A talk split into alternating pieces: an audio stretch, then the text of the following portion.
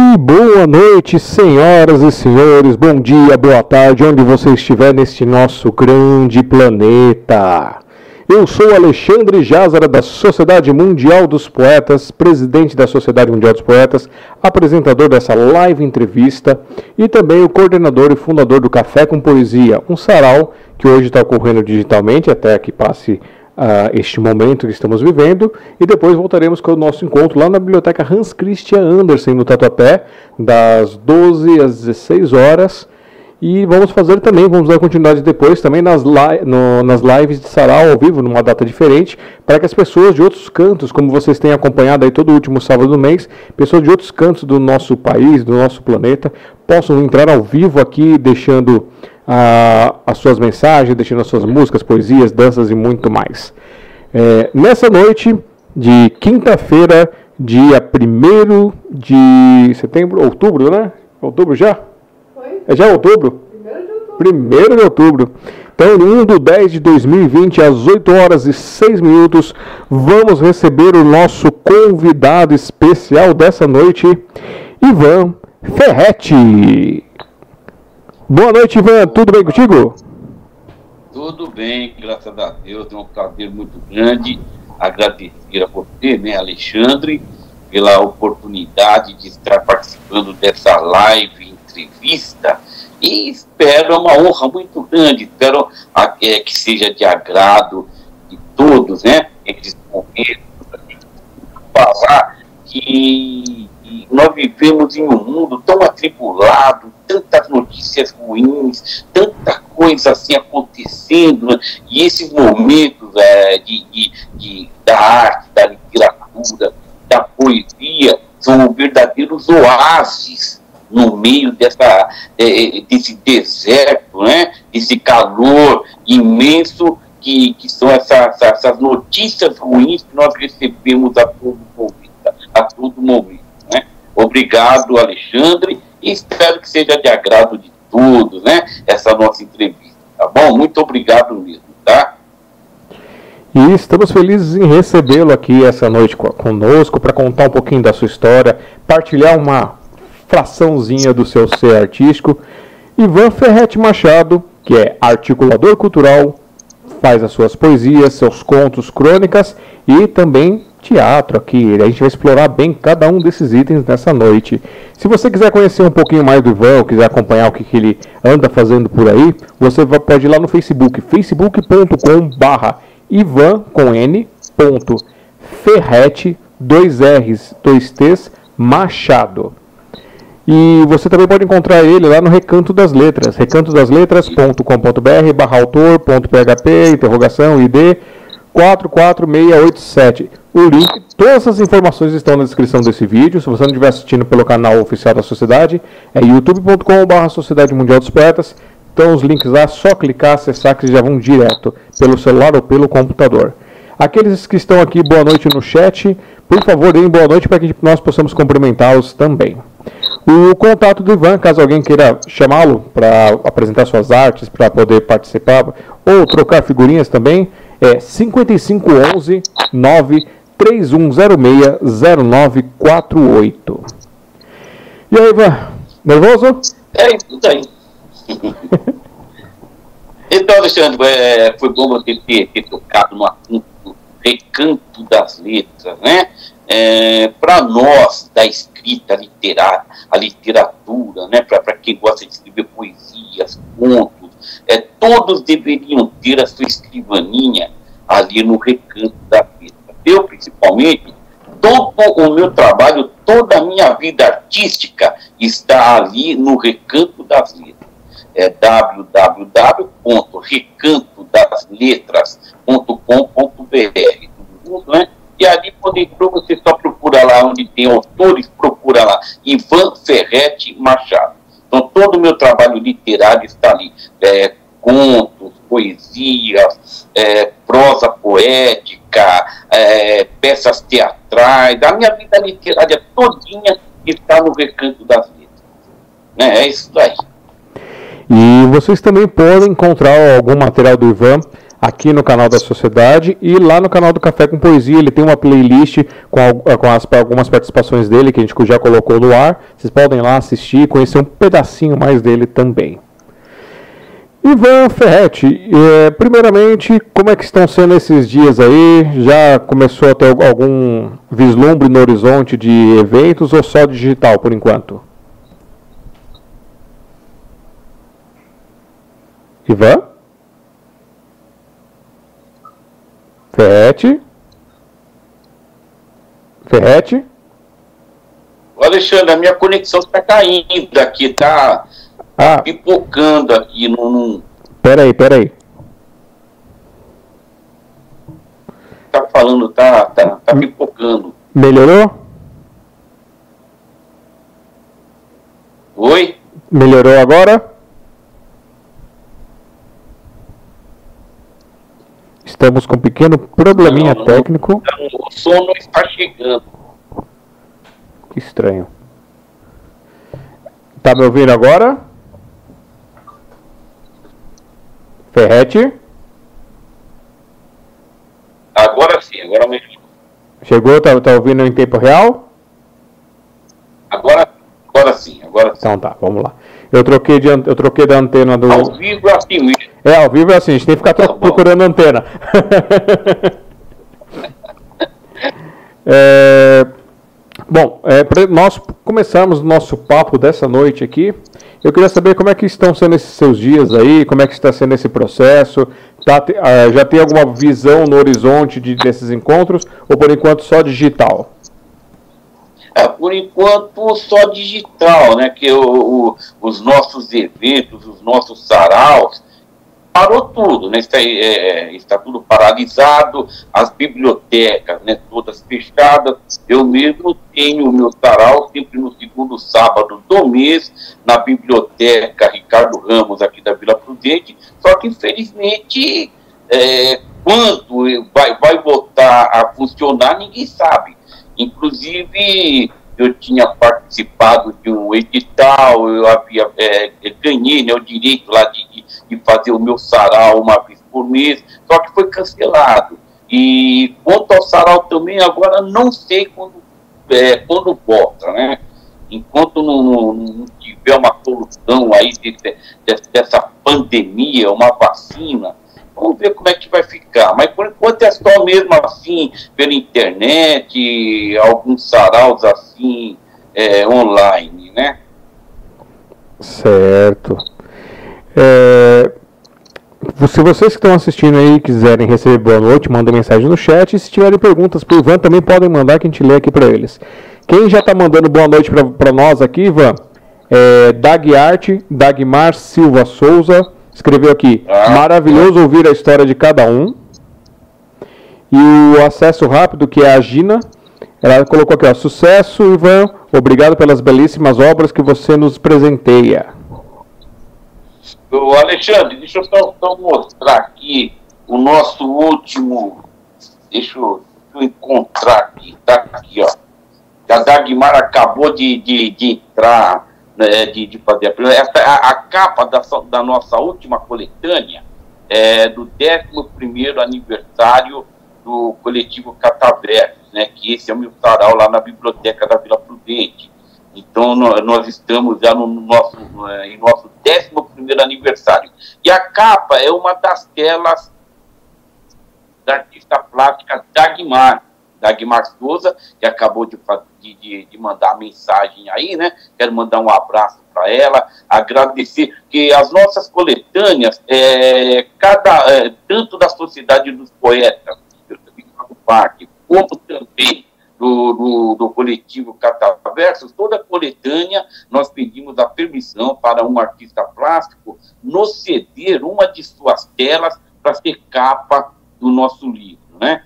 E esse, esse ano, é, a capa do nosso livro, do 11 aniversário, foi a nossa amiga Dagmar Souza. Está aqui, ó, um trabalho maravilhoso e agradecer a Dagmar, tá bom? Tá certo. Já que você mostrou aí o livro, é, vamos começar pela poesia, então. É, as pessoas conseguem esse livro como?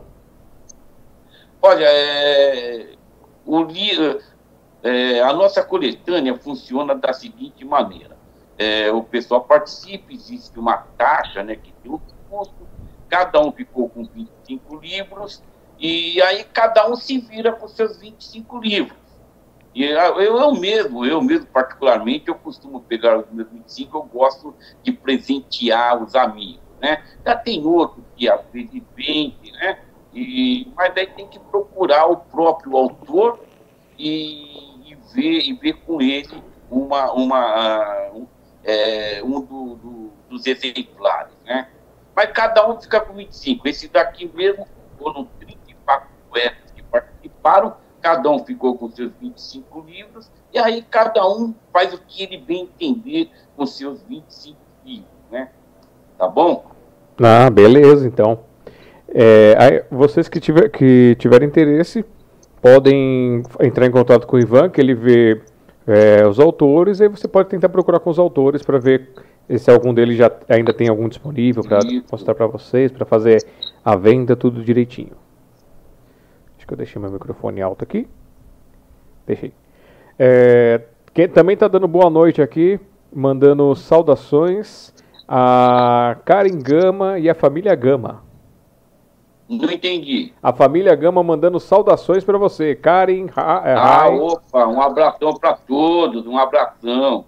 Legal, muito obrigado, tá? Obrigado mesmo, o pessoal é, demonstra carinho, né? É, é, pela gente, assim, a gente, a gente só, só tem que agradecer e se sentir feliz com isso daí, tá bom? Muito obrigado, tá? E boa noite também para nossa madrinha do Café com Poesia, a Zenaide Queiroz o Davi que estão nos assistindo. Beijo, obrigado por estar mais uma vez aqui conosco, esse casal lindo. E, Ivan, é, vamos começar aqui pelas suas linhas do que você me passou das suas artes, né? Articulador é. cultural. Você pode me explicar o que, que, é isso? Como é que funciona? Sim, é, eu organizo saraus, eu acabei de citar, né, um deles é lá na Sociedade, é, na, na, Biblioteca da Vila Prudente, eu organizo o sarau liter, músico literário lá na biblioteca, tenho também os saraus é, itinerantes que nós é, vamos em vários locais, várias ONGs, é, sindicatos, nós levamos os nossos poetas, os nossos músicos, os nossos cantores, em vários locais, sindicato dos professores, é, sindicato do, dos aposentados da Prefeitura Municipal de São Paulo, em vários locais, em alguns hospitais a gente também leva, às vezes, algum, alguns poetas, alguns cantores, é, em alguns hospitais é tudo com autorização, é lógico, para a gente poder se apresentar. E também organizo a coletânea, né, a coletânea literária, eu já organizei é, mais ou menos uma, umas oito coletâneas é, poéticas, é, duas coletâneas de contos, é, tem o livro também, deixa eu mostrar aqui, agora vendeu o meu, onde que está aqui? Está aqui, ó.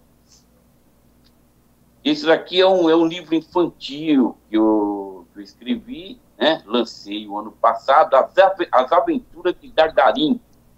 Então, o articulador cultural é isso daí. Eu, eu é, os festejos aqui da Vila Alpina, os festejos da Vila Prudente, aniversário da Vila Prudente. Esse ano mesmo, nós teríamos a, a, é, 130 anos de fundação da Vila Prudente nós, o ano passado, nós já, já tínhamos mentalizado, né? Nós iríamos fazer vários eventos. Um dos eventos bacana que eu, que eu estava organizando, mas que infelizmente tivemos que cancelar, foi o Festival Internacional de Dança. Então, eu já havia conseguido vários grupos da Croácia, são, são é, é, pessoas que vivem no Brasil, né? moram no Brasil, mas são de origens é, tanto aqui da América como da, da Europa. Lá do leste europeu, nós tínhamos um grupo da Croácia, tínhamos um grupo da Rússia, um grupo da Lituânia, tínhamos também um grupo da África, era, parece que era de Angola. Daqui da América, nós tínhamos um grupo de, de dança é, colombiana, tínhamos um grupo de dança mexicano, e tínhamos também um grupo de dança portuguesa, italiana, ia ser um festival de dança, assim, é, um festival internacional de dança muito bacana. Então, é isso daí, são, são, são os eventos culturais que eu sempre estou envolvido, é, é consciência negra, né, sempre é, no, no, no mês da consciência negra, nós fazemos vários eventos, aqui no auditório da subprefeitura da Vila Prudente. Já há cinco anos que nós fazemos o Portas Abertas para a Cultura, que são outros eventos também que conta com, com, com balé infantil, literatura, teatro. Então, o articulador cultural é isso daí, aquela pessoa que está envolvida sempre com a cultura, é, não só do seu bairro, mas geral, né? A gente está sempre andando por aí, participando de vários saraus. Ô, oh, saudade que eu tô, rapaz, de a gente ir sarau lá do, do, do, Café com Poesia, Lampião de Gato, Casa Amarela, Sociedade dos Poetas, do, do, dos poetas independentes lá da Terezinha, o sarau lá da Noemi, lá, lá na, na, perto lá de Santana, é, a gente tem saudade, né? Tudo isso é o articulador cultural, está sempre envolvido com a cultura, né? Nossa, é eu fiquei surpresa, quer dizer que vocês estavam organizando um festival, ia ser bonito, hein? Esse festival Pô, de dança. Bacana. É aniversário agora da, da, da Vila Prudente, tem de 30 anos. Não, não seria só isso, eu estava organizando também a, a como fala, a exposição de carros antigos, que aqui na, aqui na nossa região, o pessoal da Moca, da Vila Prudente, eles têm uma equipe né, de carros antigos muito bacana, sabe? Nós iríamos fazer também isso daí, a exposição de carros antigos, é, o, o sarau literário, nós íamos também ter um show de stand-up com Edson Sobral, então ia, ia ter uma programação assim muito bacana, passeios ciclísticos, e, mas, infelizmente, né, vai ficar tudo para o ano que vem, né? Se Deus quiser, vai passar.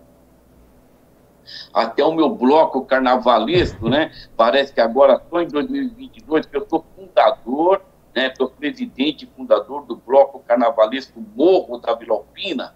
E nós já estávamos programando a nossa festa também agora para fevereiro de 2021. Infelizmente, parece que foi tudo cancelado vai ficar para 2022, né?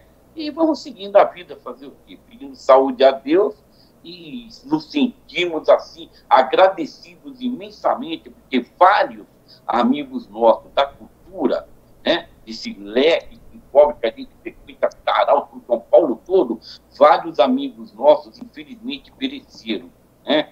perderam a luta nessa batalha aí contra a, a, a Covid-19 infelizmente, vários amigos nossos vieram a falecer, né? Mas é isso daí, a vida segue.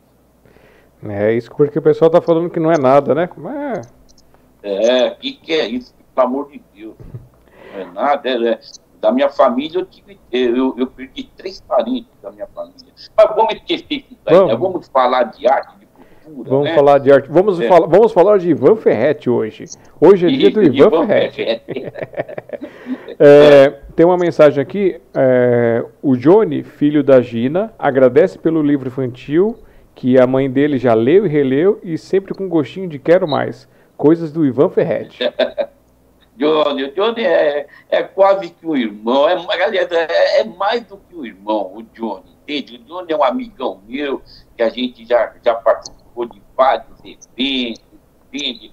Muito bacana. A mãe dele, a Gina, super gente finíssima. E ela escreve também, ela, ela, ela, ela tem uma, uma, uma coisa bonita que ela, que ela escreve também. Ela está esperando uma oportunidade para poder publicar, né? Mas a Gina também é uma grande que é a mãe do, do Johnny, né?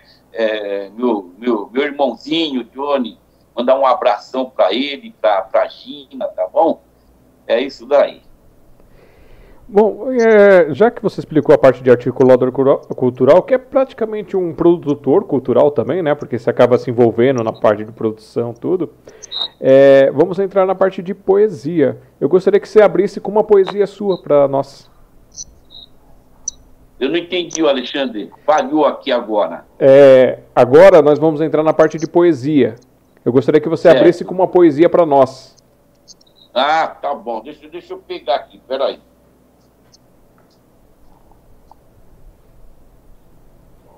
Ó, esse daqui é um que eu, que eu guardo com muito carinho. Foi um trabalho artesanal feito na Casa da, das Rosas, né? É, foi, foi organizado pela, pela Laí, é, em homenagem ao nosso grande amigo, um dos ícones né, do, do, do, da, do sarau, uma, uma lenda, que era o Marcos Pezão. O Marcos Pezão, que ele faleceu agora no ano passado, e foi um dos fundadores do, do, do, dos saraus da periferia, era um, era um, era um cara que estava sempre ligado aos eventos culturais lá da periferia. Ele era, um, era, é uma, era, era uma lenda viva, né? era uma lenda viva. Infelizmente nos deixou o ano passado. Então, essa coletânea aqui, ela foi feita, ela foi feita em homenagem ao, ao Marcos Pezão. E eu participei, ela é bem artesanal, pode ver a capa de, de papelão, é, cada um fez a sua capa, depois o miolo, né? Só o miolo é que eles entregaram para a gente a parte de, de dentro aqui, o miolo, mas cada um fez a sua capa, inclusive ela tem até um nome aqui, ela fala que isso aqui é muito comum em, em, em alguns países, deixa eu ver aqui, é porque ela, eles costumam chamar isso daqui, vocês talvez devem, devam conhecer esse tipo de trabalho, é cartoneira, antologia cartoneira do Sarau a Pleno Então, isso aqui é uma cartoneira, né? E eu participei com essa poesia aqui, me dou licença de ler, que se chama, fiz uma homenagem à Casa das Rosas, que ali era o templo. É, não, era, não, é um dos templos da poesia e que era comandado pelo Marco Pezão. Casa das Rosas.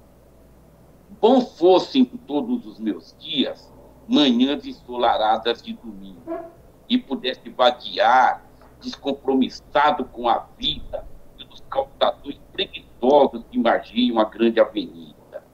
Respirar em cada esquina um pouco da história que norteia o incerto destino dessa cidade louca.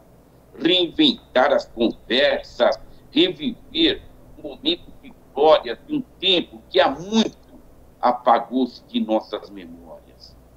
Embebedar-me irresponsavelmente das falas e dos sotaques, dos versos e da prosa que se maturam inocentes a plenos pulmões sob o sol poético da Casa das Rosas.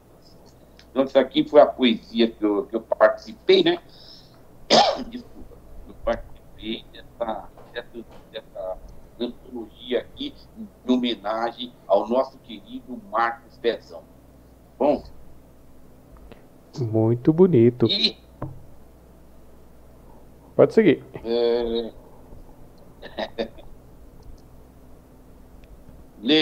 Posso ler mais uma? Por favor. Essa daqui, ó. É, Vozes Poéticas. Esse aqui foi, foi uma coisa bem artesanal também, foi feita há quase 20 anos atrás é, na, na, na, Sociedade dos Poetas, e foi um trabalho onde nós reunimos, é, parece que foram 20 poetas, né, cada um com uma poesia, mas com uma coisa bem artesanal. Aqui também, nós que fizemos a capa, depois nós fomos progredindo e procuramos uma editora, né? Hoje a gente faz através da editora, mas aqui foi tudo, tudo xerox, e a capa nós, nós, nós criamos, né?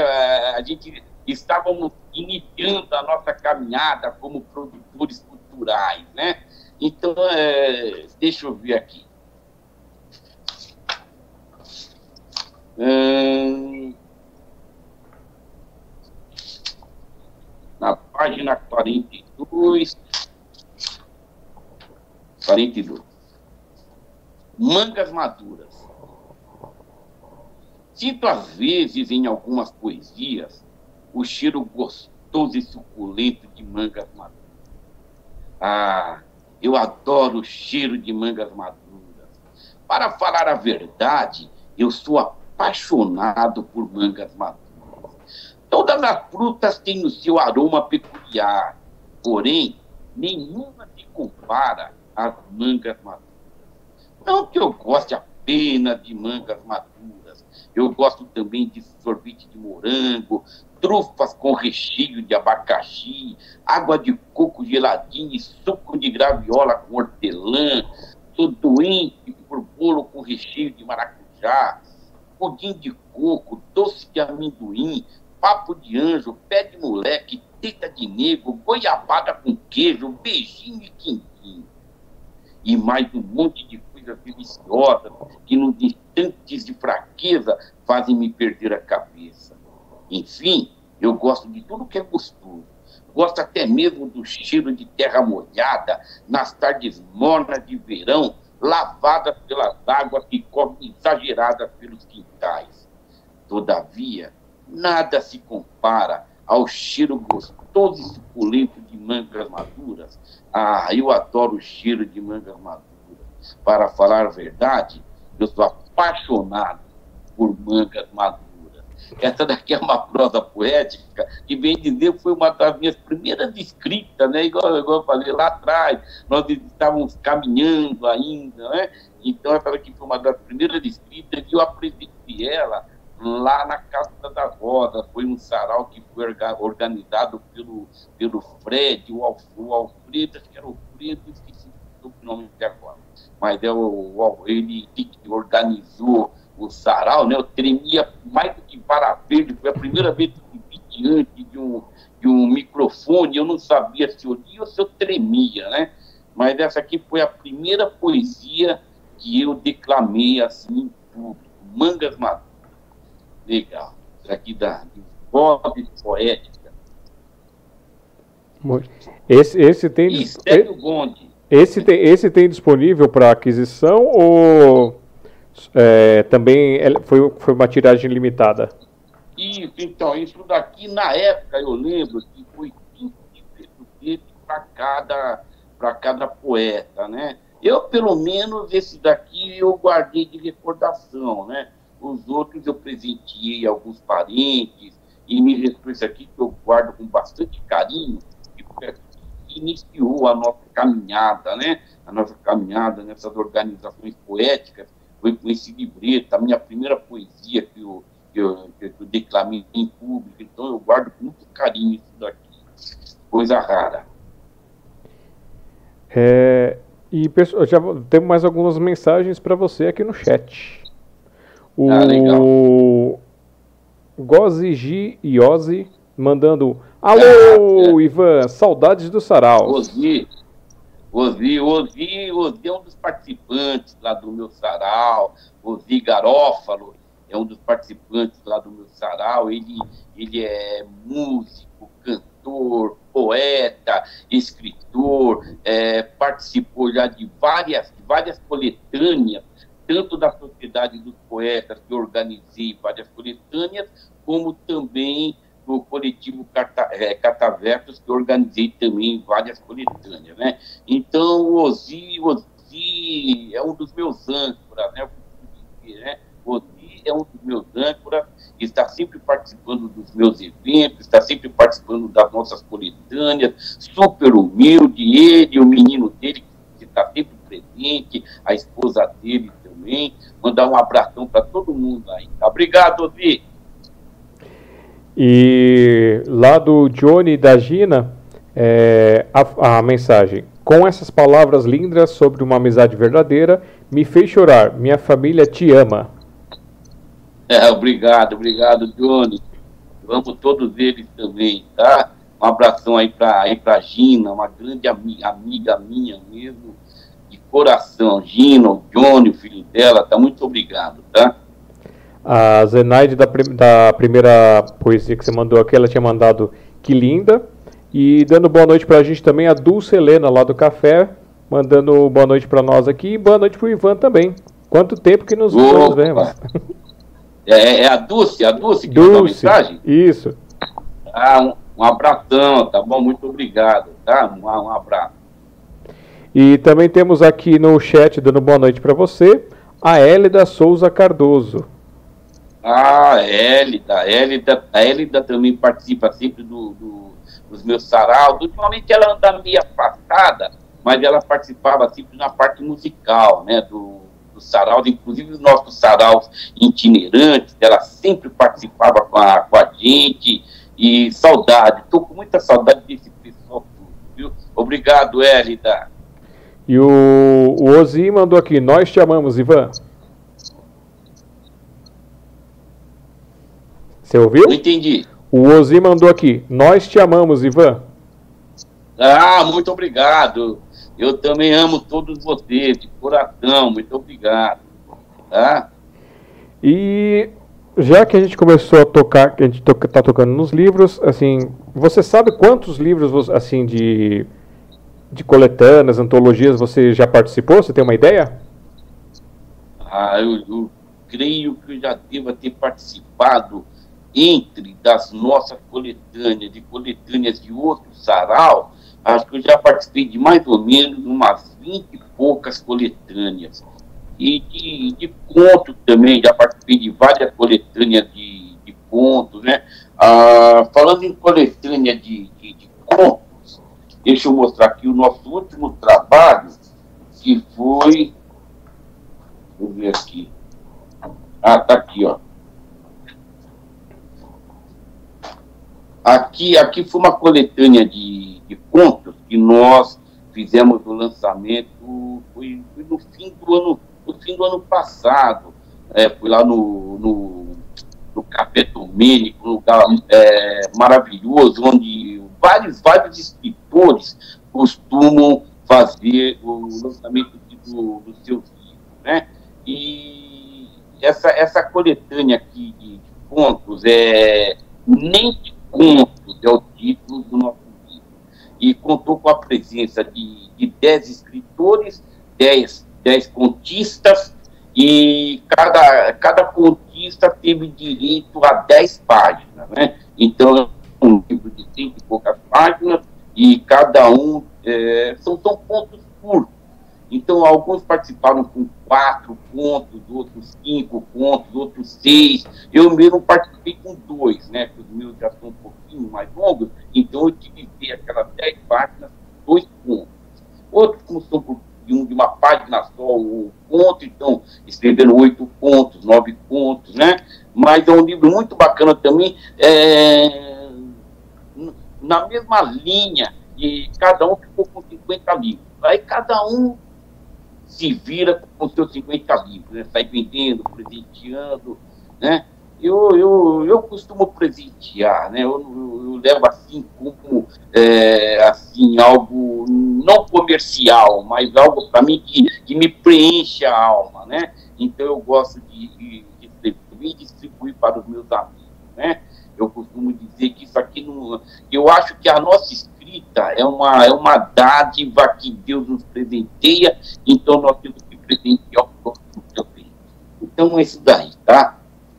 Nem te conto, viu?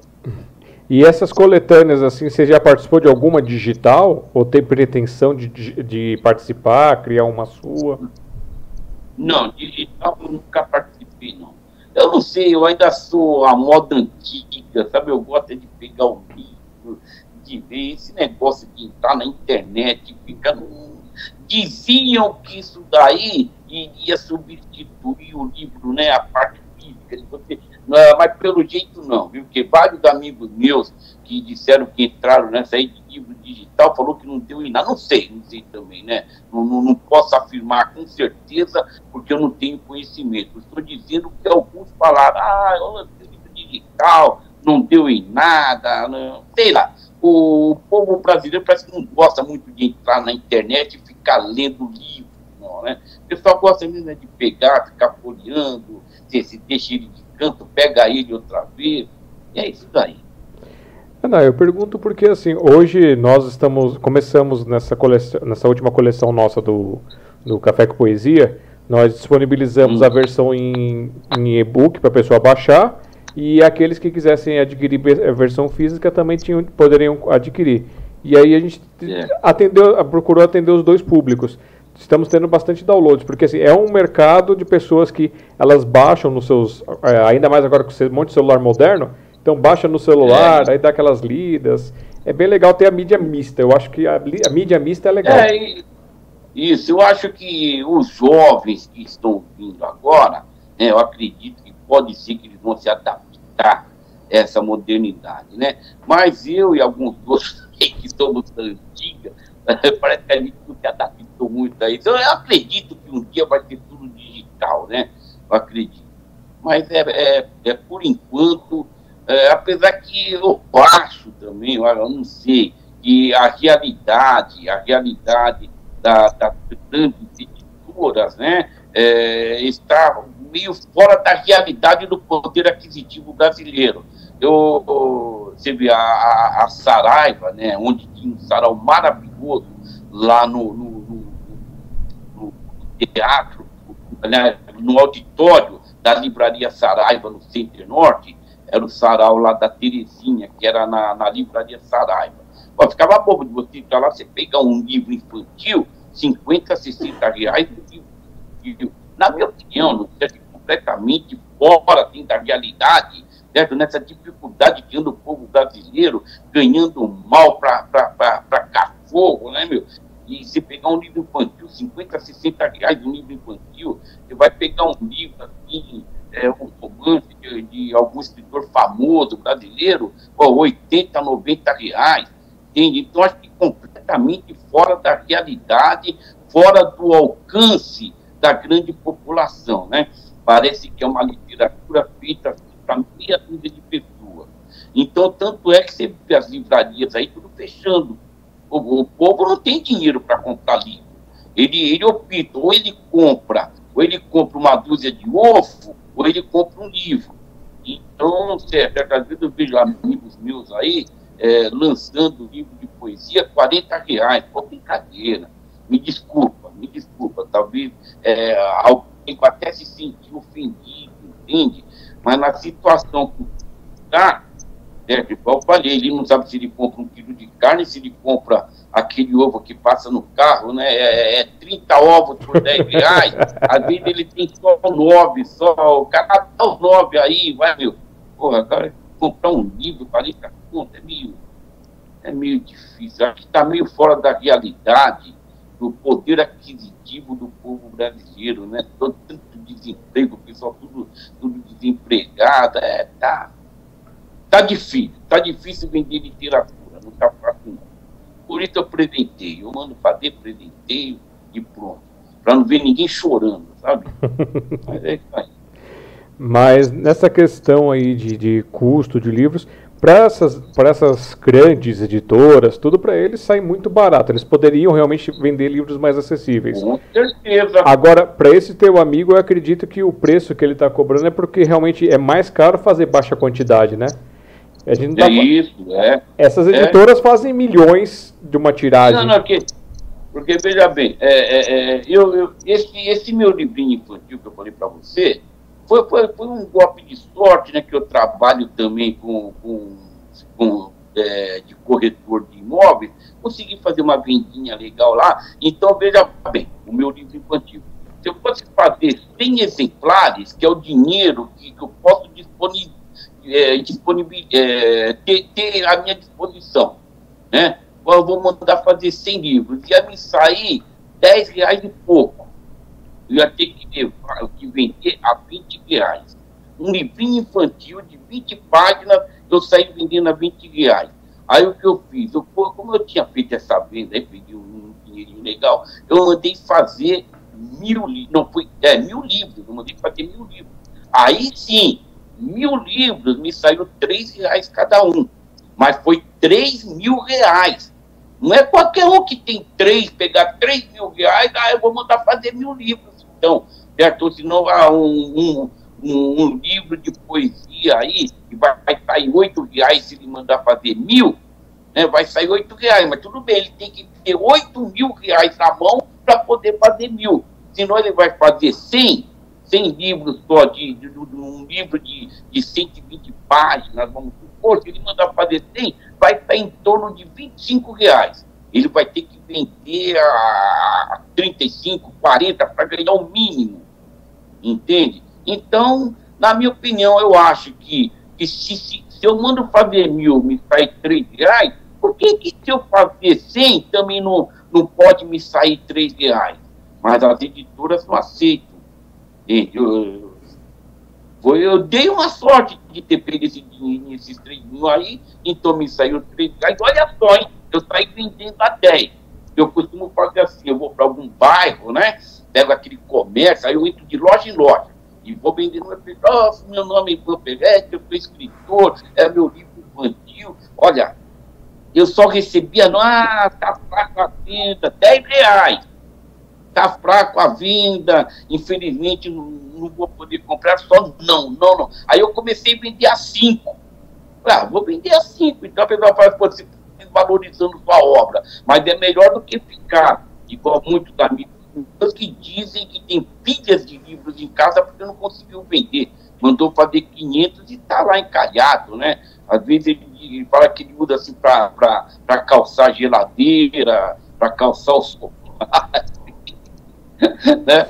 Mas, então, você eu vendendo a 5 reais, você não sabe a dificuldade que é vender um livro a 5 reais no Brasil.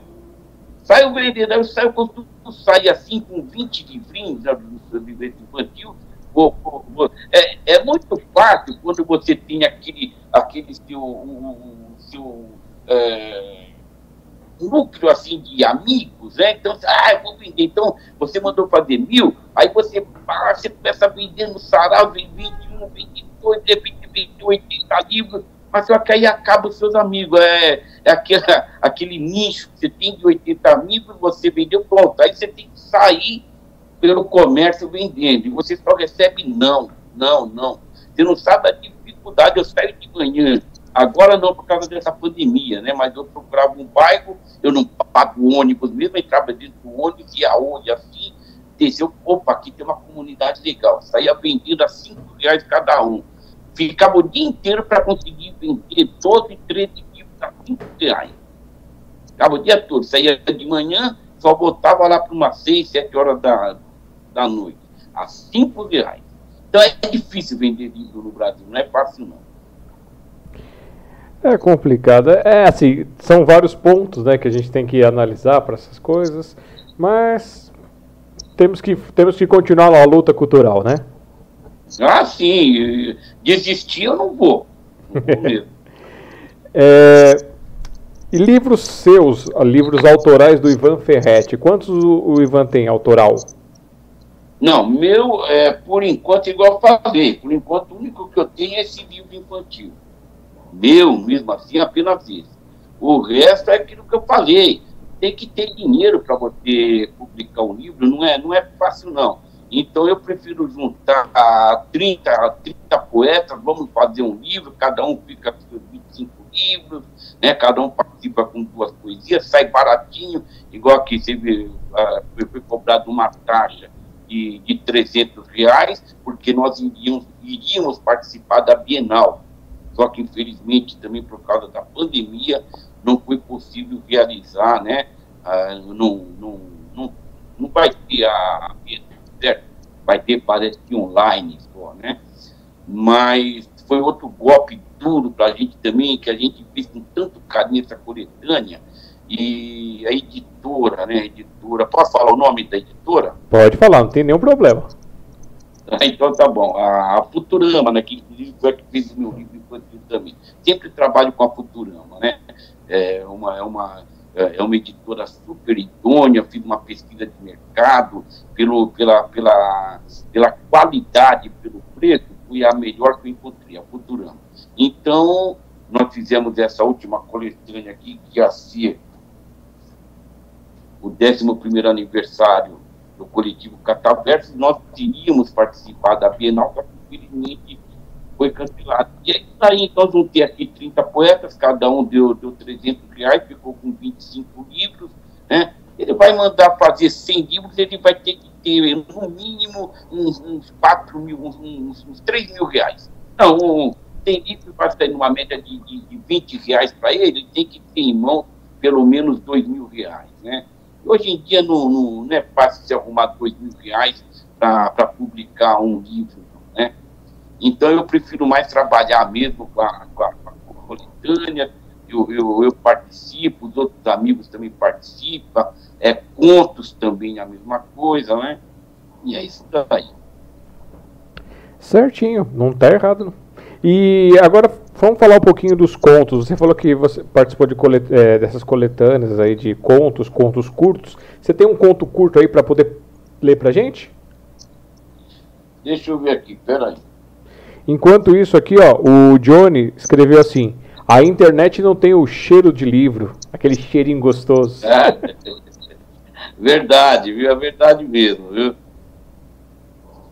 Deixa eu ver, deixa eu, deixa eu ver aqui um. Porque o meu, ler, que o meu é meio longo, foram dois pontos longos que, que eu escrevi, né? Deixa eu ver aqui, espera um pouquinho só, deixa eu dar uma. Enquanto ele, o Ivan está procurando ali, ó, é, vocês acessem aí para conhecer mais do Ivan, facebook.com.br ivan.ferretmachado. É, lembrando que Ferrete é com dois R's e dois T's. Lá no Recanto das Letras Isso, também você encontra o Ivan Ferrete Machado. E na Sociedade Mundial dos Poetas também tem uma biografia dele, que é smdp.com.br barra bio barra Ivan traço Ferrete traço Machado. Achou aí, Ivan? Isso. Então, eu vou, eu vou ler esse, esse meu aqui que eu participei também, que esse aqui é, é, é mais curtinho, né? Uh, esse livro aqui, ó. É, Nem te contos, foi uma coletânea com a participação de 10 escritores, 10 contistas, né? E eu participei uhum. com, com dois contos. Um deles é O Homem que Morreu na Véspera. O Toninho estava sentado, como fazia todos os domingos pela manhã, em sua cadeira de balanço no terraço da casa. Dali ele tinha uma visão privilegiada de toda a rua. Vez ou outra, interrompia a leitura do seu jornal para observar quem vinha subindo ou descendo pela calçada. Tanto ele como Dona Zefa, sua esposa, eram pessoas muito conhecidas e no bairro. Ele com 78 anos e ela com 75 eram, com certeza, o casal mais antigo do lugar. O Toninho costumava bater sempre no peito quando estava numa roda de amigos e dizer em bom tom: Eu sou do tempo da parteira. Nasci dentro daquela casa que, eram, que era dos meus pais e estou ali até hoje. E só saio dela quando morrer. Enquanto Toninho lia tranquilamente o seu jornal, naquela manhã ensolarada de domingo, véspera de feriado, a Zefa, sentada no sofá da sala, não desgrudava os olhos da televisão que naquele santuário há mais de 30 anos não perdia de maneira alguma o programa da Inesita Barroso Viola Minha Viola. É do tempo do Viola Minha Viola, viu? Já eram quase 10 horas quando o Toninho largou o jornal, espreguiçou-se em cadeira e chamou pela terra. Bem, ela que estava entretida com seu programa predileto, fingiu não ter ouvido. O Toninho chamou novamente. Zefa, você está aí na sala? que foi, Toninho? Já vai começar a encher o saco logo cedo? Vem cá só um pouquinho. Espera que o programa já está terminando. O Toninho pegou novamente o jornal e retornou à sua leitura ouviu passos na calçada e esticou a cabeça através do muro pra, para ver quem era. Avistou Zé que vinha subindo a rua, suando em picas, arrastando seu carrinho de feira. Bom dia, Toninho. Oi, Zé, tudo bem? Já foi fazer a fila? É, a Vera pediu para comprar umas frutas e um pouco de verdura. Tá certo, né, Zé? Tem que fazer um agrado que é para a mulher ficar contente. E não é? Completou Zé Nilton, dando risada. Você passou ali pelo bar do, do Nininho? Passei sim, o pessoal já está montando a dupla e dominó. Vou comer alguma coisa e depois desço até lá. É isso aí, Toninho. Daqui a pouco vou para lá também. A dona Zefa veio até a porta e assinou com a mão para o Zé Nilton. Oi, dona Zefa, tudo bem? Tudo bem? Daí a velhinha, como tá? Perguntou a dona Zefa. Graças a Deus está tudo bem, dona Zefa. Ficaram ali proseando por mais alguns minutos até que o Zenilton se despediu. Antes, porém, combinou com o Toninho de jogarem de parceria no dominó. Assim que o Zenilton se retirou, a dona Zefa perguntou para o Toninho o que é que ele queria. Dá para você fazer um pão com omelete para mim? Você sabe muito bem que essas coisas mexem com a sua pressão. Ah, um pãozinho com ovo batido não vai matar ninguém. Não põe, não, não põe pouco sal, não, hein? A Zefa balançou a cabeça e foi para a cozinha, pois já sabia que não ia adiantar nada discutir com ele. O Toninho era mais teimoso que uma mula velha. Lá de dentro ela gritou para ele se a dor no peito havia passado. Ele respondeu que sim. Dona Zefa andava preocupado com Toninho. Há mais ou menos dois dias que vinha reclamando de uma dorzinha chata na altura do peito. Marcaram uma consulta com o cardiologista para terça-feira na parte da tarde. Seu filho, Arthur, viria pegá-los conforme combinado durante a semana, para levá-lo ao hospital. Já ia começar a preparar o omelete quando o telefone tocou. Era a Margarida querendo saber se o pai havia melhorado. Ela respondeu que sim, que ele estava no terraço lendo o jornal. Antes de desligar o telefone, ela mandou um beijão para os dois e combinou que passaria depois do almoço para visitá-los. Dona Zefa pegou os ovos, cebola, tomate, cheiro verde, presunto, queijo, bacon, orégano e começou a preparar o, omelete. Lá da rua estava para cumprir o tiro. Assim que ficou pronto, preparou um lanche para ela e outro para o Toninho. Arrumou a mesa e chamou por ele. Tá pronto, Toninho? Ela sentou-se à mesa e ficou esperando. Estranhou a sua demora. Chamou novamente. Tá pronto, Toninho. Vem logo antes que esfrie. Permaneceu em silêncio, tentando ouvir algum ruído vindo lá do terraço. Uma quietude quase fúnebre estremeceu seu coração. Sentiu o corpo arrepiar, arrepiar-se por inteiro. Dona Zefa pressentiu que alguma coisa estava errada. Levantou-se de sopetão, derrubando a cadeira que bateu de encontro com a parede e ficou e ficou caída junto à geladeira correu desesperado até o terraço e viu Toninho esticado na cadeira de balanço, com os olhos entreabertos e a cabeça pendida para o lado esquerdo.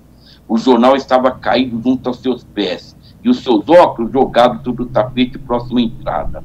Uma das mãos parecia comprimir o peito, como se tivesse tido a intenção de arrancar de dentro do próprio corpo alguma coisa que lhe dilacerava a alma.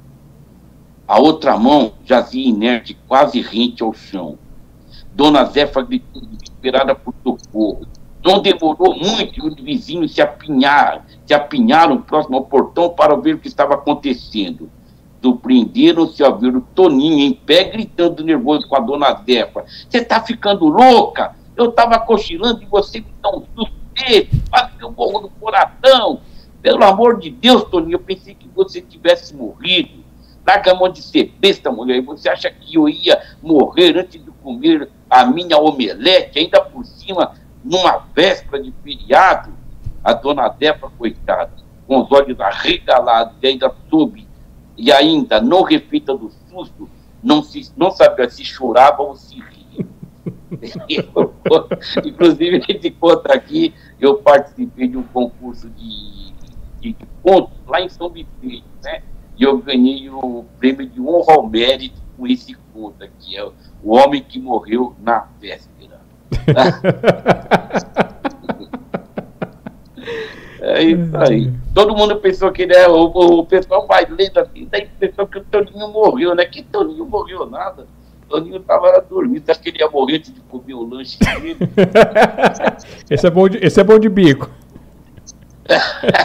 Verdade. O, a, a Gina mandou aqui, Ivan, Ferrete, produto 100% brasileiro, graças a Deus. E o Johnny escreveu, concordo plenamente com a minha mãe. Ah, legal, legal. Meu, meus grandes amigos, né? Meus grandes amigos, Johnny, a Gina, oh, saudade, viu? Não vi hora de passar logo essa pandemia para ir lá visitar eles. Dar um abração para eles, tá? Um beijo, Gina. E, o, e a Dagmar mandou aqui: gratidão pelo trabalho e tempo dedicado ao grupo. Ah, certo. A Dagmar, sempre presente também, né, nos nossos eventos culturais, né? E aproveitar a, a, a Ana, a Ana também, a Ana, Ana, Ana Barreto, que é outra artista plástica também, né? Amiga também da, da, da, da, da Dagmar, a Ana também, ela, ela nos emprestou também uma de suas capas essa daqui foi do ano passado, essa daqui, ó. a obra de arte An, é, Ana, Ana Maria Barreto. Ana Maria Barreto. Então, agradecer a Dagmar, agradecer a Ana Maria Barreto. A do ano passado, quem nos emprestou uma de suas obras foi a Ana Maria Barreto, né? E ela deve estar assistindo aí também. E Ana, Ana Maria Barreto, maravilhosa, que sempre participa dos nossos eventos agradecer a Ana Maria, agradecer a Dagmar, agradecer a Darcy, que já nos emprestou uma, uma de suas obras também.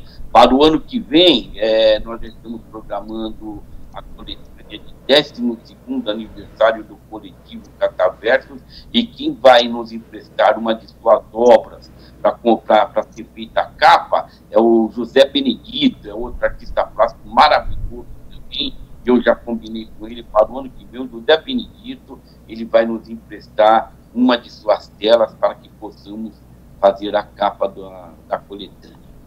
Tá?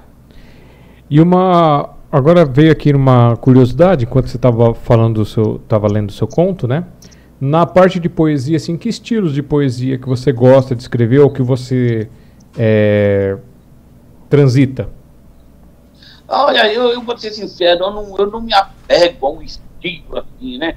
Eu costumo dizer, eu não sou daquele cara que, que chega, senta na mesa e fica lá querendo escrever, querendo escrever, não. Eu, eu às vezes, me, me, me surge aquele, aqueles lampejos assim, umas duas, três vezes por ano, aí eu passo para o papel, né? Escrevo, passo para o papel e, e mas não tem assim, falar uma linha. Eu, às vezes eu parto assim, uma, uma linha voltada para o humor, outra vez voltada assim para a natureza, outra hora assim voltado, voltado para o socialismo, né, a parte é, social.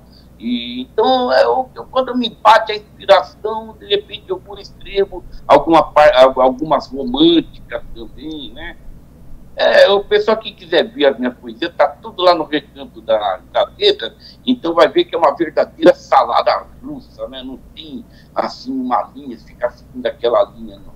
Eu falei, de repente eu estou andando, eu vejo um, uma árvore bonita e de repente sai uma poesia. Outra hora eu estou andando, eu vejo um cara escorregar no meio da rua e cair sentado, já me dá inspiração para escrever uma poesia de humor, entende? Eu vou seguindo assim, né?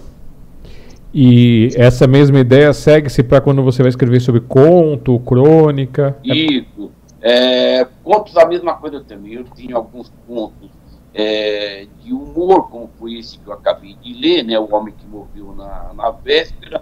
Tem também, assim, é, alguns, alguns de, de, mistérios, né? Tem contos de terror. Que eu costumo dizer que o meu forte mesmo são os contos. Eu adoro escrever contos né? Eu só aquilo que eu falei, só estou esperando uma chance para mim poder publicar. Então eu tenho é, a quantidade de, de, de, material que eu tenho, acredito que, que, dá em torno de um, uns quatro livros de contos, tanto de terror e mistério, como de, de, de, de, de, de causos, é, casos cotidianos, né? de, de humor, de mistério, de terror. Então, eu acredito que, que daria para me escrever, acho que uns três ou quatro livros de, de contos. Então, eu vou, eu vou escrevendo, quem sabe um dia eu ganho na, na, na Mega Sena, né? Aí eu consigo uh, publicar esses livros aí. Já tentei, o pessoal fala assim, ah, tenta mandar para uma editora, mas é complicado, eles exigem muitas coisas. Chega lá, vezes eles nem leem, sabe? Já mandei para uma editora, não, não obtive resposta, não, sabe? Outras vezes tem, inclusive eu até falo para o pessoal tomar muito cuidado. Você entra na, no, no Google, aí, aí você vai, você vai fazer uma pesquisa, procurar alguma editora né, que publique livros assim, né? De, de autores que estão iniciando. Então encontrei vários. Aí uma, uma, é, umas duas ou três que eu mandei os meus trabalhos, mandaram, mandaram uma resposta para mim, sabe? Era aquele floreio, então, olha que foi aprovado, parabéns, seu trabalho é maravilhoso, não sei o quê, mas só que a primeira edição tem que ser paga, e depois as outras nós vamos publicar para você, caso, caso obtermos sucessos aqui na, na venda, mas a primeira é, são, são não sei lá que me falaram, ia ficar em quase 4 mil reais. Sabe? Quase, mas depois as próximas, você pode o que a vida da pessoa se escude, acredita que é verdade. Mentira, você vai, você vai publicar aquele livro, você vai pagar 3, 4 mil reais, eles não vão te ajudar em vender porcaria nenhuma, é tudo mentira que já me falaram, né? De amigos que caíram nessa arapuca, que não ajudam em nada. Específico aquele monte de livro lá, você, você gastou 3, 4 mil reais, é, e não, não, consegue vender nada, eles falam que vão vender, e tem umas também que falam que você tem que, que a primeira você tem que gastar 3, 4 mil reais para publicar. Aí acontece o que? Eles falam que estão mandando para as editoras e é tudo mentira. Às vezes eles não publicaram nada. O cara pagou 3, 4 mil reais e não publicou nada. Entende? Então tem que tomar muito cuidado, porque o que tem de vigarista na parte literária, eu mesmo perdi, uma vez eu perdi R$ 2.500, entende? Teve uma pessoa, foi, seria o meu livro de contos, há uns 10 anos atrás, eu e mais alguns escritores. Então, foi, nossa, estava super barato, 2.500, parece que eram 300 ou 400 livros, não estou lembrado, o tal de Igor, Igor, não sei lá da, das quantas. Então, todo mundo deu os 2.500, quem ia, quem ia publicar o livro, né? o cara sumiu, pegou nosso dinheiro e desapareceu. Olha, é, o, é uma experiência nova, então que o pessoal, eu vou precisar do dinheiro adiantado, eu muito besta, eu e mais uma, uma meia dúzia de escritores, né, sem experiência, acreditando, achando o cara envolvido com a cultura, o cara não vai fazer. Mas, olha, é, gente safada tem tudo quanto é lugar, viu? E o cara simplesmente desapareceu. Perdi R$ 2.500, uma outra escritora, a Sara Abud, também parece que ela perdeu também, é, e vários outros, entende? É, perderam dinheiro, acreditando, acreditando nesse anjo da guarda que ia publicar o nome dos livros, sabe? É, é, isso daí, tem que tomar muito cuidado, viu? Quando a, mola, a esmola é demais, o santo tem que desconfiar. Ah, com certeza, com certeza. Agora, se você quiser aplicar R$ 2.500 aqui na minha mão, eu saio contando e você conta os contos. Olha, falar uma coisa. Agora, eu não caio mais desse, nesses contos, não. Eu caio no conto do conto, viu? Eu caí no conto do, do conto. É, a Dagmar mandou aqui, ó, sobre o seu conto. Conto descritivo. Excelente. Já falou. Obrigado, Dagmar. E o Obrigado. Johnny, ele tá pedindo é uma coisa para você aqui. Então, primeiro pedido pelo chat, hein? Se, se, é saia, saia, se é saia justa saia curta, não sei. Vamos lá. Aqui, ó. O Johnny escreveu. Pede para o Ivan contar a história do Shopping Penha DVDs, que faliu o shopping. E também pediram para cientistas é, na leitura de um conto. Ah, tá, tá. O, o Shopping Penha foi, foi muito legal também, isso daí. É, eu, eu, já, eu, já, eu já via, porque como faz muito tempo, foi quando inauguraram o Shopping Penha, o Shopping Penha.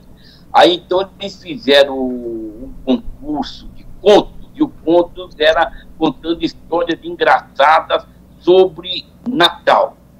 Né? Mas a pessoa podia participar apenas com um conto. Então seriam premiados, os, três primeiros colocados ganhariam um DVD. Na, na, na época, né, quando tinha aqueles aparelhos de, de, DVD, não era qualquer um que podia comprar, não, era caro para Dentel aquilo. E aí então os três primeiros colocados ganhariam um aparelho de DVD. Aí, mas você podia participar com só, então o que eu fiz? Eu escrevi um conto engraçado, né? tinha que ser um conto engraçado sobre Natal. Então eu escrevi um no meu nome, escrevi um outro no nome de uma sobrinha minha e escrevi um terceiro ponto no nome de uma outra sobrinha minha, como se elas tivessem escrevido os pontos, escrito os pontos. Aí tudo bem, tal dia ia sair o resultado. Uh, seria é, um pouco antes do Natal, dia 20 de dezembro, quando eu não lembro agora, quando inaugurou o Shopping Penha.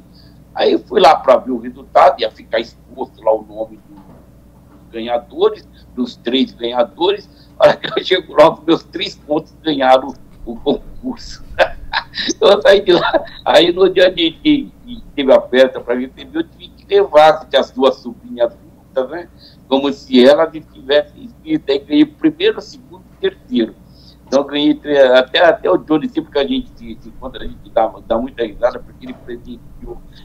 Tá, tá ele aí que me ajuda a mentir, sabe? Tá o Johnny que me ajuda. Mas foi isso daí, ganhei primeiro, segundo e terceiro lugar, três pontos que eu escrevi, né? Então, é, são coisas assim que marcam pra caramba a gente e que não tem sentido para continuar né, nessa, nessa luta legal aí pela arte, pela cultura, né? Muito bacana. Ah, eu posso contar um outro caso? Ah, vai, manda aí, como, manda aí, manda outro, um outro acontecimento, um outro acontecimento. Quando inauguraram o Shopping Paulista. Quando inauguraram o Shopping Paulista. Então, é, eles queriam um slogan, um slogan para o shopping paulista. E que, que, que estava sendo inaugurado, né? Era, era, era, era, perto do Natal, ele foi inaugurado mais ou menos no meio do ano, assim, quando foi no, no, no fim do ano, próximo ao Natal, eles fizeram esse concurso que seria escolhido o slogan do shopping paulista. Aí eu peguei lá o formulário, preenchi vários, vários, um dele, um deles eu pensei assim, era uma, na, na, na época, era um carro importado, lá parece que era um, eu não lembro, era um carro importado. Na época era, era novidade, hoje não, hoje tá aqui, Honda e mais um monte mas na época era, era, era, era, era, era novidade. E, e o primeiro colocado ganharia esse carro importado. Então eu, eu fiz algumas frases, entre elas eu lembrei né, que a Avenida Paulista é a cara de São Paulo. É o slogan da Avenida Paulista. A Avenida Paulista é a cara de São Paulo. Aí eu peguei e fiz a minha frase lá. Shopping Paulista é São Paulo por inteiro. E coloquei, já que a Avenida Paulista é a cara, o Shopping Paulista Paulo por inteiro. E coloquei lá. No tal dia já saiu o resultado, então nós tínhamos que ir lá, que, que é, na, no, no térreo lá do Shopping Paulista, ia estar tá, é, lá o, o, resultado de quem tinha vencido o concurso. Aí comecei a descer a escada, a escada rolante, e já fui vendo lá no fundo a frase vencedora. Eu quase caí duro ali na escada, porque eu fiz Shopping Paulista é São Paulo por inteiro. E acreditem se quiser, a frase vencedora Shopping Paulista é São Paulo por inteiro no mesmo lugar. Mas quando eu fui descendo assim, que eu fui dentro Shopping Paulista né, é, é, São Paulo por inteiro. Aí depois eu vi lá no final, no mesmo lugar, em, em um só lugar, Shopping Paulista é São Paulo por inteiro. Em um só lugar, falei, pô, mas eu não coloquei em, em um só lugar. Aí quando chego lá, estava o nome da vencedora lá, uma, uma uma, uma, uma moça, né? Ela, nem, nem lembro mais do nome também, foi uma moça que ganhou com essa frase. Então, falo, até hoje eu tenho minhas dúvidas sobre esse, esse concurso, sinceramente, até hoje. Foi lá no Shopping Paulista. Essa daí me marcou profundamente, que foi nunca. Já pensou se, se eu ganho aquele carro importado? Oh, meu Deus do céu. Essa bateu na trave. bateu na trave. Olha só, pessoal, hoje é quinta-feira, dia 1 de outubro de 2020, 1 do 10 de 2020. É, são 21 horas e 14 minutos aqui em São Paulo. Bom dia, boa tarde, boa noite, onde você estiver nesse nosso grande mundo. Se você estiver online, pode entrar aqui no chat, pode mandar seus recados, pode mandar boa noite, pode mandar suas perguntas que nós fazemos por Ferrete. Já percorremos a nossa primeira hora de live aqui, live entrevista com Ivan Ferretti, que está compartilhando conosco nessa noite um pouquinho do seu ser, um pouquinho da, das suas perambulações culturais. O, o Johnny escreveu aqui, ó, Ivan, é, o ano que o Ivan ganhou os DVDs foi no shopping em 1993. Ah, 93, né? foi há 27 anos atrás, bem de 30 anos atrás, então, quase 30 anos atrás. Na época era novo ainda. Agora, eu já envelheci 30 anos já depois disso. é isso aí, legal. Foi quando inaugurou lá o Shopping É, bom, passamos aqui pelos contos. É, eu não pode, eu posso, pode ser que eu esteja eu falei alguma bobagem agora, porque eu não me recordo. Mas a crônica ela é, ela é do mesmo tamanho de um conto ou ela é maiorzinha? Ela... Isso, é, é.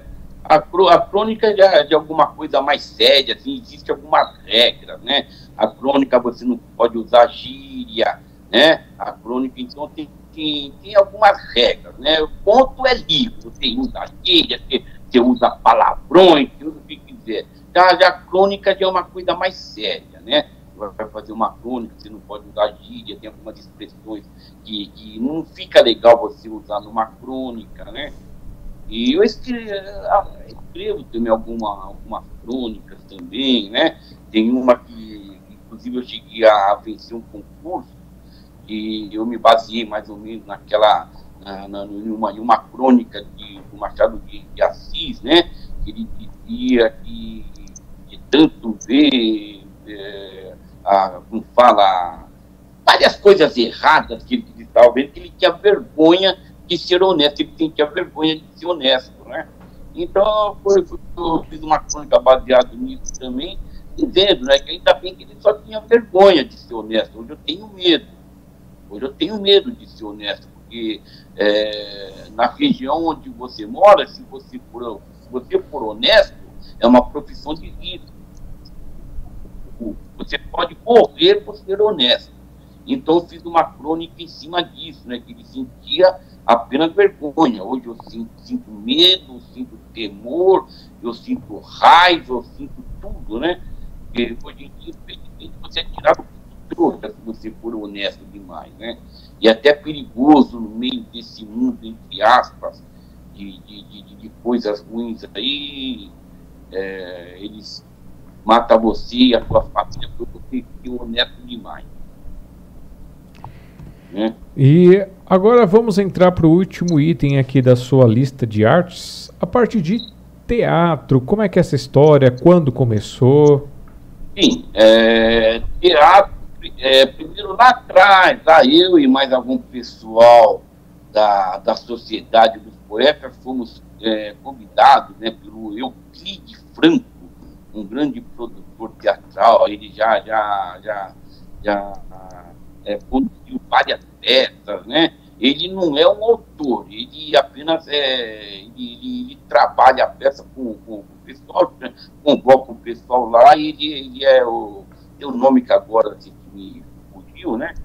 E o Euclides Branco. Então participou eu, participou a Darcy, a Darcy Reis Rossi, né? Que também já, já nos emprestou, que ela também é, ela, ela é também artista plástica, já nos emprestou uma de suas telas, ter capa filme de coletânea. A Nina de Lima, uma grande poetisa, escritora, né? Participou, então ele convidou nós para participarmos dessa, dessa peça que foi Vidas Secas. Foi uma experiência super gostosa. Eu nunca me esqueço nós apresentar Vidas Secas no céu rosa da China é num, num, numa periferia bem carente mesmo, uma periferia que deu, deu sete horas da tarde. Hoje não, hoje, hoje está até melhor. Mas teve uma época lá que sete horas da noite todo mundo se recolhia, né? Que ali perto do Jardim Elba, aquela região. E nós fomos apresentar Vida Seca, nós ensaiamos uns três ou quatro meses de ensaio. A primeira apresentação, o Roda da e como seria? É, eles iriam trazer, pra, pra, parece que trouxeram quatro escolas, né? quatro escolas, pessoal do segundo grau, segundo grau, aquela, aquela molecada, imagina só, aquela molecada de 16, 17, 18 anos, que eles estão no auge da bagunça, negócio tá de uma bagunça. E aí até, até falei para o meu filho, pelo amor de Deus, não sei não, senão não conseguir apresentar essa peça para essa molecada quando chegando no ônibus, nós olhava pelo, pelo vão da, da, da cortina, assim, o teatro lotado, teatro lotado, aquela molecada que não parava de gritar, não parava de falar, falei, eu vi que nós estamos perdidos, que nós não vamos conseguir apresentar essa peça para essa molecada, não. Uma bagunça danada. Aí estourou a sirene, a primeira, né? Que são três, três vezes, né, que toca a sirene e começou a espetáculo. Ah! deu uma acalmada, né? A segunda, pá, deu outra calmadinha. Na terceira, fez aquele silêncio, nós fizemos o nome do Lulu, para seja o que Deus quiser. Olha, mas a peça estava redondinha, estava muito bem ensaiada, vida seca. Olha, se tivesse algum mosquito que passasse voando durante a nossa apresentação, que foi de uma hora e dez, se passasse um mosquito, você escutava. Silêncio total, silêncio, mas a, a peça era muito envolvente. Nossa, me arrepia só de pensar a trilha sonora, a parte musical, o pessoal que participou, além dos três poetas, viu, a Darcy e a Nina, um, um elenco fabuloso que, que, que trabalhava o, o, o Euclides Franco, e mais um pessoal que agora nem lembro mais do nome, que foi há tanto tempo atrás, mas estava redondinha a peça. Quando terminou, quando terminou, nossa senhora, o pessoal aplaudiu em pé, aplaudiu aquela molecada. Nós nos sentimos verdadeiros artistas, porque lá no palco eles invadiram o palco e pedindo autógrafo para a gente. Eu nunca tinha dado autógrafo na minha vida. Tem eles tudo em volta da gente, tirando foto e pedindo autógrafo, como se fosse, quer dizer, éramos artistas, né? Mas só que não tínhamos essa, esse, esse renome igual o pessoal da Globo. Mas foi uma experiência muito bacana, muito legal. Depois dessa peça, nós fizemos é, A Hora da Estrela, da Clarice Lispector, né? Também ó, muito bacana. Era, esse Euclides Franco era um produtor assim, fora de série. Ele ensaiava, ensaiava, mesmo enquanto não tivesse redondinho, para ele não estava bom. Então, quando nós chegávamos no, no palco, a peça se, se desenrolava assim, essa Hora da Estrela também foi muito bacana. Depois fizemos várias outras peças, algumas peças infantis também, foi muito bacana. Depois o grupo se dispersou, né? É aquela tal coisa, o ser humano é difícil de você lidar com o ser humano. Então você muito, muito tempo junto ali começa a acontecer as intrigas. Aí dispersou o grupo, o Euclides Franco também, que era o produtor, mudou-se para Campinas, né? E ele continua trabalhando lá, mas aí eu, eu parti também assim, mais escrever, escrever algumas peças, né? Inclusive, uma, uma delas é. Eu sou meio preguiçoso, entende? Eu, eu tenho várias peças que eu comecei e está lá parada, está tá tudo salvo lá no meu computador para me terminar ela. Tem uma meia dúzia de peças que eu comecei e parei. Mas eu consegui terminar essa daí. É uma. É, quem, quem conta um. Não, como que é? Ah, o funeral da, da dona Jovina, o funeral da dona é uma que foi já apresentada por várias escolas, né, porque é uma peça bem curtinha, bem, bem, bem própria mesmo assim para estudante, né, essa daí já, é, já foi apresentada por várias escolas, mas a mais legal mesmo é uma peça, é uma comédia espírita, que é a, os céus o mandaram de volta. Essa já participou, o pessoal liga para, manda e-mail para mim pedindo autorização, se eles podem apresentar ela num, festival de, de, teatro. Eu sempre falo, pode apresentar, só não esqueça de dar o crédito a Ivan Ferretti Machado. Então, ela foi apresentada em vários estados aqui em São Paulo, é, aliás, em vários estados aqui no, aqui no Brasil, e foi apresentado também em alguns países de língua portuguesa teve três, teve três é, é, é, é, é companhias de teatro, de teatro amador, lá de Portugal, que apresentaram essa minha peça em três festivais lá em Portugal.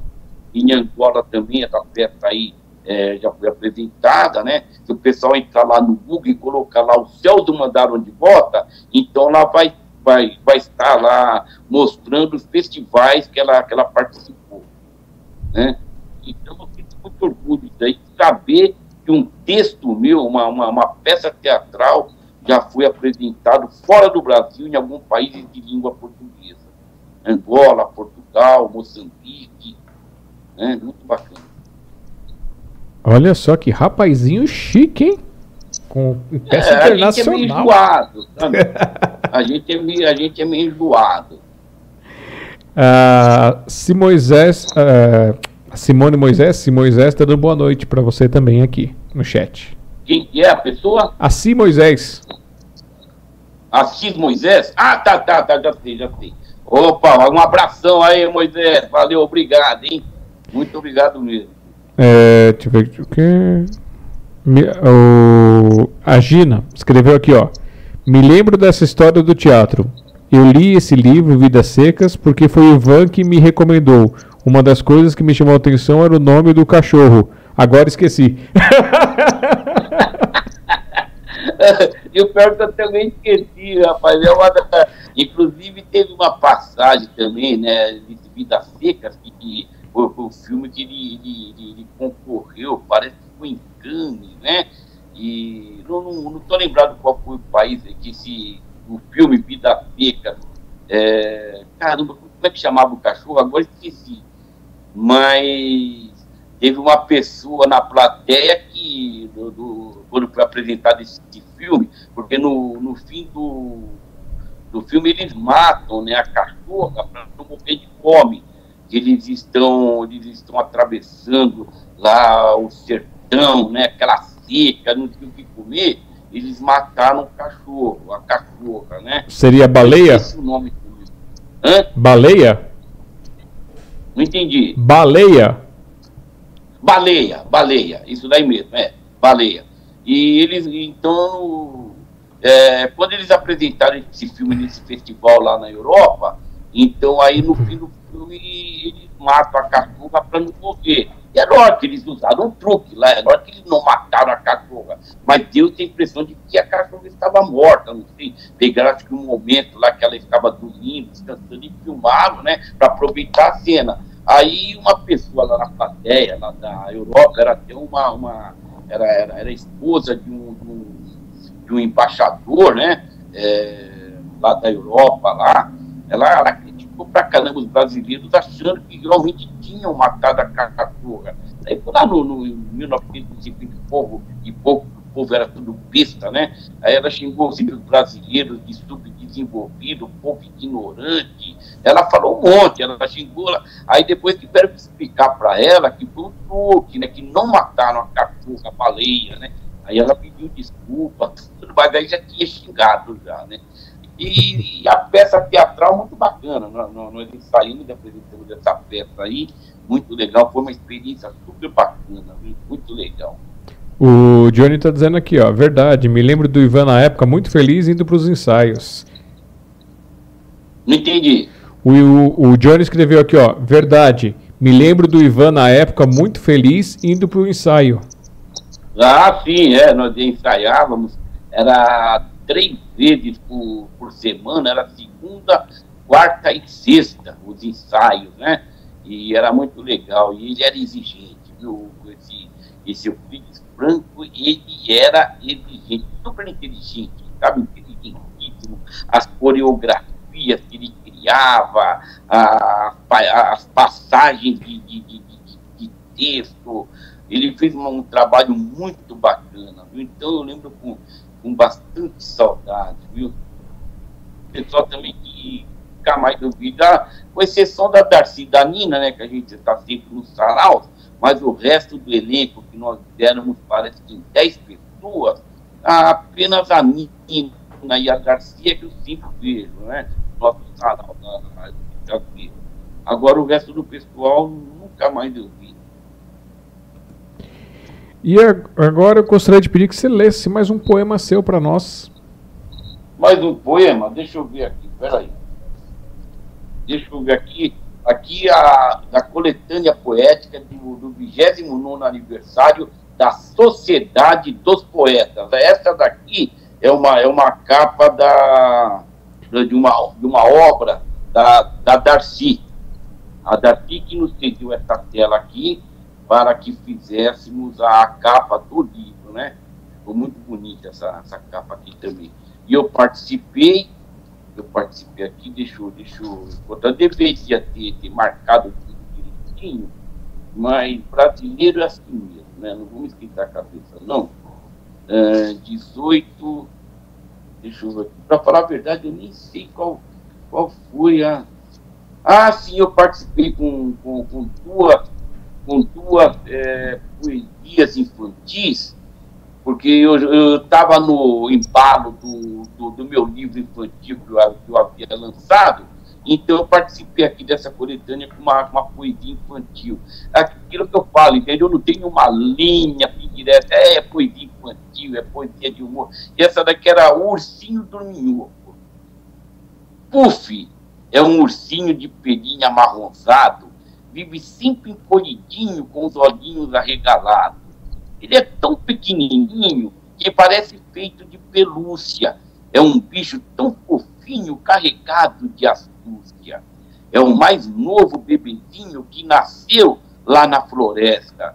Vieram todos os bichinhos, acabou virando festa. Até mesmo os passarinhos se achegaram pouco a pouco, só para verem seu bercinho ursinho dorminhoco.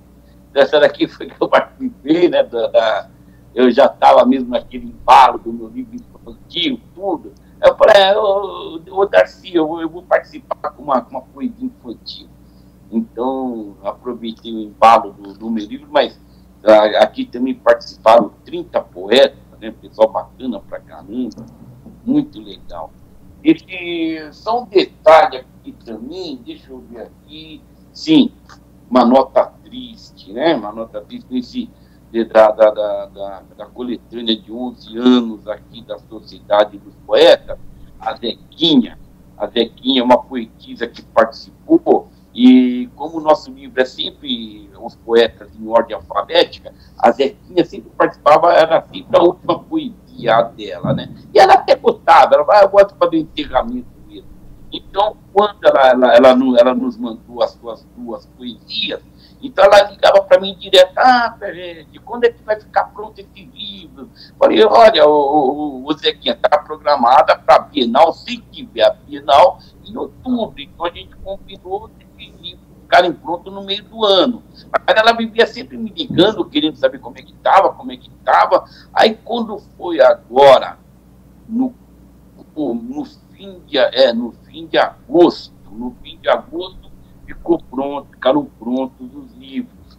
Aí eu comecei a ligar para ela, né? Para avisar que, que, que já estava pronta a coletânea, que nós íamos, como não ia ter a Bienal, nós íamos fazer a entrega dos livros, não ia ser uma festa, apenas a entrega, a entrega dos livros lá no Café Domênica, próximo à estação Ana Roda. Eu fiquei, olha, a semana inteira ligando ela não atendia tocava, tocava, já estava ficando nervoso já, né? Falei, caramba, estou ligando direto para ela e não atende. Aí eu achei um cartãozinho, que era o telefone que ela tinha deixado. Ela falou, ah, se algum dia vocês não conseguirem falar comigo, liga nesse telefone aqui, que essa pessoa vai te atender. E aí achei o cartãozinho e liguei. E aí, aí eu falei, olha, eu estou tentando falar com a, com a, Zequinha, eu estou ficando já nervoso, já faz já mais de uma semana que eu ligo e ninguém atende. Aí ela falou assim, olha, o seu Ferretti, é, eu sou a filha da Zequinha. E, infelizmente, quando ela falou a palavra infelizmente, eu já desabei. Eu já desabei que eu sabia que atrás desse infelizmente não ia vir coisa boa. E, e realmente, olha, infelizmente, a minha mãe faleceu semana passada. Aí eu não aguentei, né? Não, não, não sou de ferro. Chorei copiosamente, né? Usando até da parte poética, né? Porque a Zequinha era uma grande amiga minha, adorava ela, entende? Sempre participando dos meus saraus, das minhas coletâneas. Ela sempre me ligava pedindo conselho. O que você acha? Como que eu devo fazer aqui? Ó? Tem essa poesia, eu escrevi essa palavra aqui, você acha que tá legal? Olha, então ela sempre ligava para mim querendo saber sabe, sobre a coletânea, que ela fazia. E, então, para mim, foi uma perda muito grande. Eu senti demais a passagem da nossa amiga Zequinha. Eu gostaria até de ler a poesia dela. Posso ler a poesia dela? Sim, eu ia, eu ia até sugerir isso, se você gostaria de fazer. Não entendi. Eu ia até sugerir isso, se você gostaria de fazer essa ah, homenagem. Sim, sim, tá, tá. Isso. Inclusive, quando nós fizemos a entrega dos livros lá, né, a filha dela foi lá buscar, né? Nota, nós choramos, é lógico, né? Ela chorou, eu chorei, a Nina, daqui, todo mundo que estava lá chorou, né? E foi uma perda assim muito grande. Mas a poesia dela é, Noite Escura. Deixa eu ver se eu consigo. Às vezes tinha saindo muito miudinha e eu já não enxergo direito. Meu óculos é para longe, só não é para perto. Às vezes as pessoas até falam, o cara tira o óculos falei, é que mas agora eu já fiz. É, agora eu já estou tendo dificuldade para perto também, coisa que eu nunca tive, né? É, sei lá, depois que eu passei dos 18 anos, começou a aparecer esses problemas. Né? Mas é, noite escura. O mar murmura na noite escura. Onda quebrava chegando na praia. O mar agitado quebrava o silêncio, destruindo castelos de areia construídos na praia. Nas águas do mar, a sereia cantava, correnteza traiçoeira levou seu amor.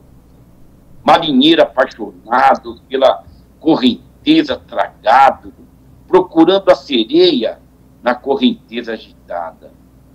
A noite passando, chega a madrugada, no despontar do dia, você me abraçou. Zequinha, autora, né? Zequinha, e até para o ano que vem, para o ano que vem, quando nós formos fazer a nossa coletânea de, de 12 anos do, do coletivo Cataverso, nós, nós, vamos homenagear, nós vamos homenagear a, a, a Zequinha, assim como nós fizemos também com a nossa querida amiga, a Carol. E que você lembra da Carol, você lembra da, da, da Carol? ela participava também do Café com Poesia, era muito bacana. A Carol foi a mesma coisa, liguei, liguei para casa lá da filha da, da nora dela para avisar que ia farol a nora minha vida, que a, que a, que a Carol tinha falecido, né? Aí nós fizemos, deixa eu ver se eu acho aqui, foi a coletânea, nós fizemos em homenagem, em homenagem em homenagem a Carol. Agora não sei se vou achar ainda aqui. Ah, tá aqui, ó. Achei.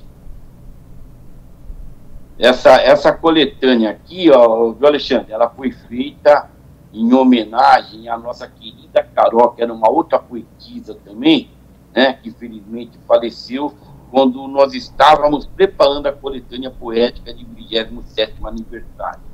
E aí nós fizemos a abertura da coletânea com uma foto dela e uma poesia dela também. A poesia é. Deixa eu ler aqui a poesia dela. Está aqui, ó. Cante. Mostre que você é uma pessoa feliz. Mostre que você tem um dom maravilhoso, que é cantar para alegrar os corações tristes.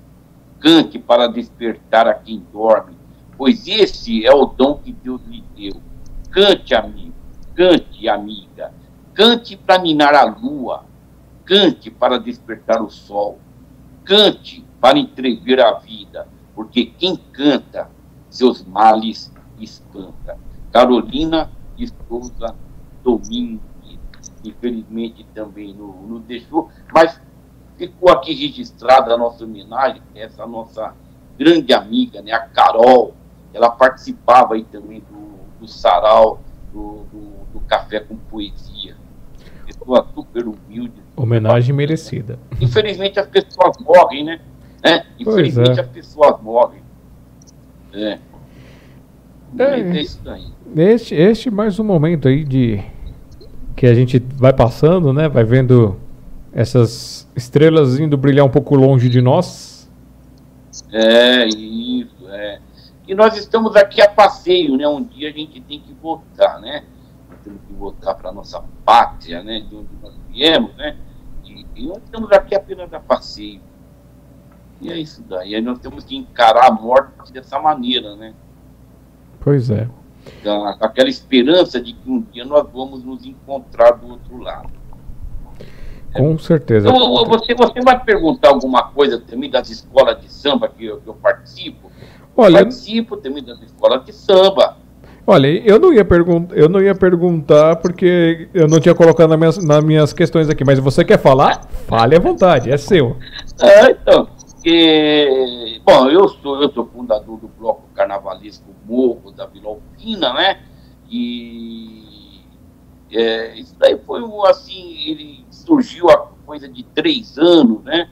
Há de três anos atrás, e, e algum grupo de amigos, surgiu essa onda aí de, de blocos em tudo quanto é bairro, Vila Madalena, centro de São Paulo, em Moca, né? Moca, Ipiranga, Belém. Aí, pô, por que não aqui na Vila Alpina? Aí nós, nós montamos o bloco carnavalesco Morro da Vila Alpina. E para o primeiro ano, o primeiro ano, foi, nós estamos em, em 2020, o primeiro de nosso foi em 2019, montamos ela em 2018, primeiro desfile em 2019, aí tem, tem, tem todo um suporte da Polícia Militar, da, da, da GCM, da, da, da subprefeitura da nossa região, da, da, da, Secretaria de Cultura. Então, existe um suporte muito grande por detrás disso daí. Então, se, se preenche um questionário lá, né? Um dos, uma, uma, uma das perguntas, quantas pessoas você prevê que vai vir nesse, né, nessa sua festa, né? Que a gente desfila pelas ruas do bairro, né? Vai o carro de sol na frente tocando as marquinhas de carnaval e o pessoal vai atrás daquela festa, confete, serpentina, muito gostoso. Família, só família mesmo, muito bacana. Aí nós, nós acreditamos e como é o primeiro ano, vai ter de, de 100 a 150 pessoas no máximo, né? De 100 a 100. Então eles mandaram o quê? Mandaram banheiro químico para 150 pessoas, policiamento para 150 pessoas, ambulância, essa coisa, equipe médica, bombeiro, né? Tudo, tem todo o suporte. Pô, mas só que nós esperávamos, aquilo começou a chegar, a gente começou a chegar, a gente começou a chegar, quando nós, a hora que nós fomos ver, tinha quase mil pessoas gente, tinha 4 mil bebês, gente de tudo quanto foi lado. Porque é uma região, a Vila Alpine, em matéria de cultura, de diversão, entende? Você, vai entrando naquela fase assim, de, de bairro classe média, você vai perdendo os campos de futebol, você vai perdendo os seus salões de baile que o pessoal ia, né, desmancham para construir os grandes espigões, né, os nossos campos de futebol construídos hospitais, é, é necessário, escola, hospitais, mas o lazer ficou empobrecido, não tem lazer. Entende? Principalmente aqui na, na nossa região, aqui da, da, da Vila Alpina, parte de São Lucas. Então, nossa, quando nós é, é, colocamos no, nos jornais aqui do bairro, né, anunciando nosso desfile, um carro de São, saiu pela Redondo, nós esperando 150 pessoas, apareceu quase mil. Aí eles me chamaram a atenção, né? No dia que uh, me chamaram lá, depois de uma semana que eu fiz o vídeo, olha, você não pode fazer isso. Hein? Você fala que, que é 150 pessoas, tinha quase mil pessoas lá, nós mandamos policiamento, mandamos não sei o que lá, tudo, banheiro químico baseado em 100, 150 pessoas que chega aqui. Eu não esperava. Então foi, foi, foi muito gratificante também no fim, né? Você, você vê que você organizou algo assim, mas o mais importante, não teve briga, não teve nada, foi uma coisa bacana pra caramba. Começou duas horas da tarde, quando foi sete horas da noite, terminou, porque não pode passar. Um dos regulamentos é isso, 19 horas você tem que parar. Senão você vai sofrer, você vai, vai, vai, vai sofrer penalizações para o próximo ano, né? Então, aí deu sete horas, paramos e desligamos o som, o pessoal ficou por ali, mas aí já não é mais problema nosso, né? É, a dispersão, aí o pessoal não vai igual, o por ali. Mas paramos com o som, guardamos toda a nossa parte, liberamos a rua, né? De sete horas agora já tem que estar liberado. O pessoal já, já viu com o caminhão pipa lavando a rua, tudo, as barracas já foram tudo tiradas, que é tudo barraca assim. E o Alexandre, acho que está acabando a bateria do meu celular. E deu, deu, deu, um apagão aqui. Que nós vamos ter que encerrar por aqui, viu? Você não tem um carregador tá perto, não? Puta, pior que onde eu tô não tem. Ih. Ih. Acho que caiu, gente. É... Este projeto cultural aqui da Sociedade Mundial dos Poetas, assim como o projeto do Café com Poesia é, em Sarau ou digital, essas coisas, É um projeto que eu criei assim com amor, com carinho para vocês. É, e é uma forma da gente deixar nossa marca, deixar nossa contribuição para a história cultural, para o nosso mundo né, digital, essas coisas, porque eu tenho essa facilidade com o mundo digital e eu tento fazer essas coisas. Mas são projetos que a gente não tem nenhum fundo, nenhum fundo de, de governo, fundo empresarial, qualquer coisa assim. Então, se houver algum empresário ou houver alguma pessoa que queira é, patrocinar, padrinhar, ajudar com esses projetos aqui, é, é, só entrar ver aqui, ó, tá vendo? apoiar.cafécompoesia.com.br tem todos os meios, tem esse número de contato também que você pode entrar, porque aqui, querendo ou não, a gente tem, um, tem algum custo com equipamento, com luz, internet, essas coisas aí, e aí ajudaria a gente, né? Ainda mais agora nesse tempo todo que foi difícil aí as coisas para todo mundo. Uh, eu trabalho por conta, né? Então, é, também senti como, como desenvolvedor é, de serviços digitais, senti também esse, esse, impacto. E aí, todo esse fundos de padrinhos, de é, participações em livretos, essas coisas, tem ajudado a gente a manter as pequenas coisas, as coisas principais, para poder continuar trazendo esse projeto para vocês. E quem sabe, se conhecer algum patrocinador, alguém interessante, a gente não pode dar uma elevada e fazer muito mais para todos vocês. É, quem gostou, deixa o like aí. É, também deixe seus comentários depois quando a live ficar online. É, depois que acabar a live, vocês podem vir aqui deixar o comentário. E convida outras pessoas, pega esse link do Ivan, compartilha aí, faz com que ele se espalhe mais ainda. Quem sabe até o Ivan consegue realizar o sonho dele da publicação dos livros, essas coisas, ele cresça, expanda também.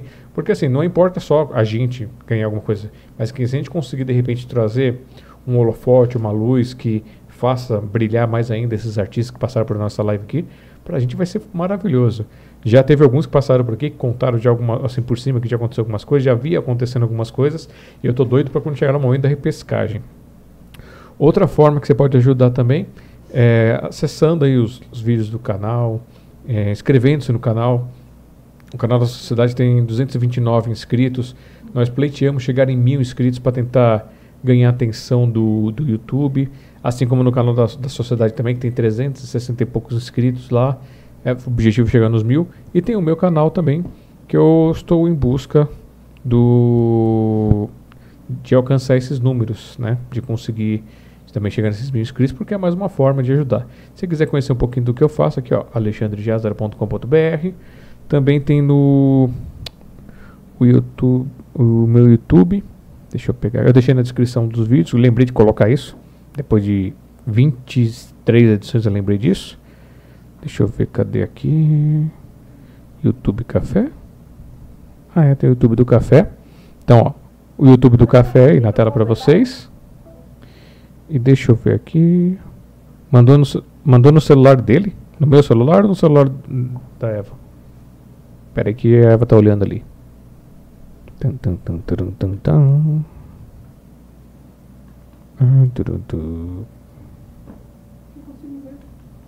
Não consegue ver? Não consegue ver.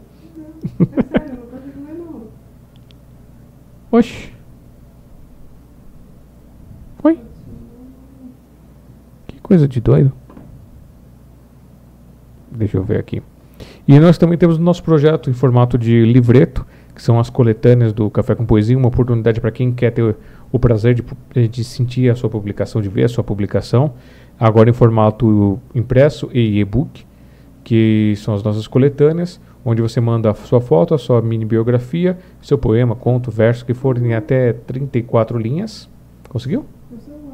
É o número do celular dele só? Ah, o número do celular a gente tem, a gente precisa do fixo.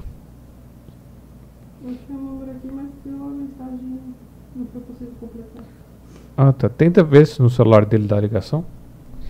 E, e nesse nosso projeto os fundos arrecadados são para esses projetos culturais mesmo, a gente vai guardando para quando precisa.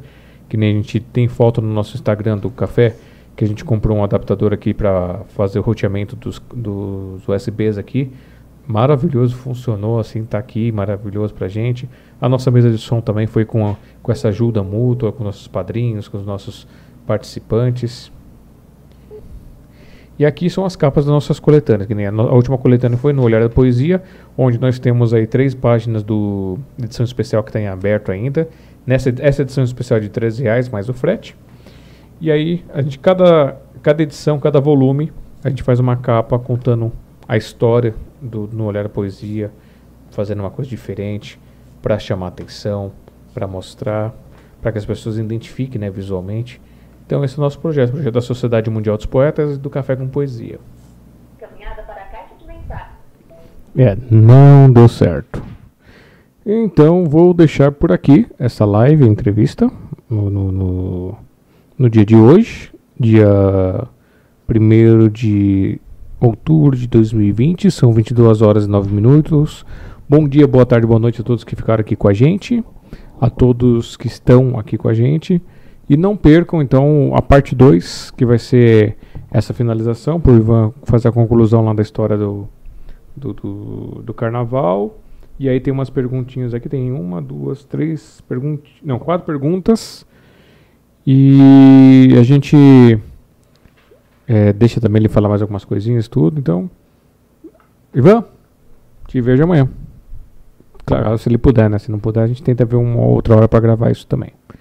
Mas aí fiquem atentos aí, entrem no nosso grupo do Café com Poesia, nosso folhetim, onde nós mandamos as nossas informações, não é para postagem de autores, e sim da nossa equipe aqui, para que vocês fiquem informados. Também podem acompanhar lá pelo Facebook a informação de quando for o outro link, a gente vai gerar um novo link. E aqui nesse vídeo também, quando houver o segundo link, eu vou colocar na, logo no começo da descrição é, esse link para que você possa ir assistir diretamente. Muito obrigado a todos que estiveram aqui com a gente, tá bom? Esse aí é o link do, do grupo do café.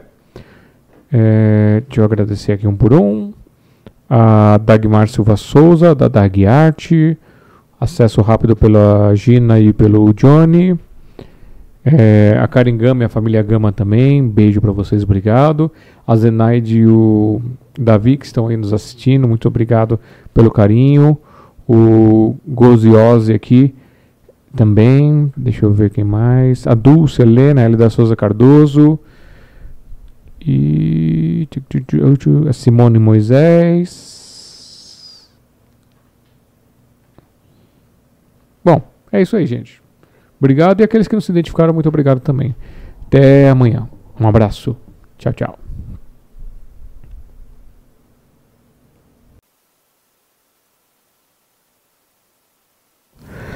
Anteriormente em live entrevista.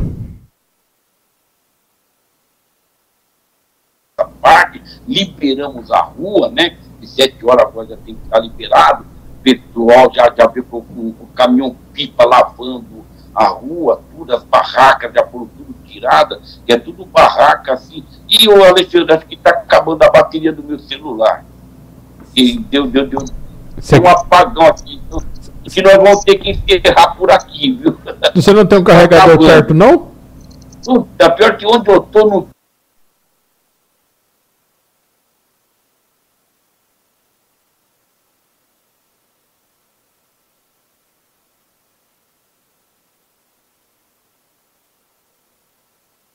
E aí pessoal, tudo bem com vocês? Espera aí que eu estou tentando achar minha câmera aqui. Vocês viram que anteriormente o Ivan Ferretti estava aí apresentando para vocês, falando do carnaval lá da, da Vila Alpina, acho que era isso.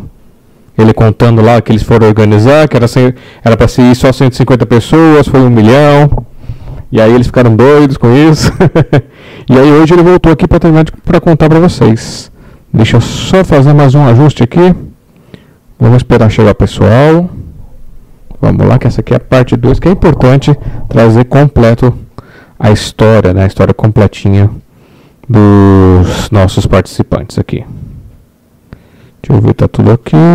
Tá transmitindo. Você mandou pro pessoal no grupo? Ok. Vamos lá. Cadê? Deixa eu abrir aqui o microfone do Ivan. E deixa eu pegar a câmera dele aqui. Cadê a câmera dele? Ivan Ferretti, mais uma noite para vocês aqui. Que a gente tem umas perguntinhas para continuar aqui, para trazer para vocês. do. Que que eu queria umas curiosidades aqui, do, conforme fui conversando com ele, fui anotando.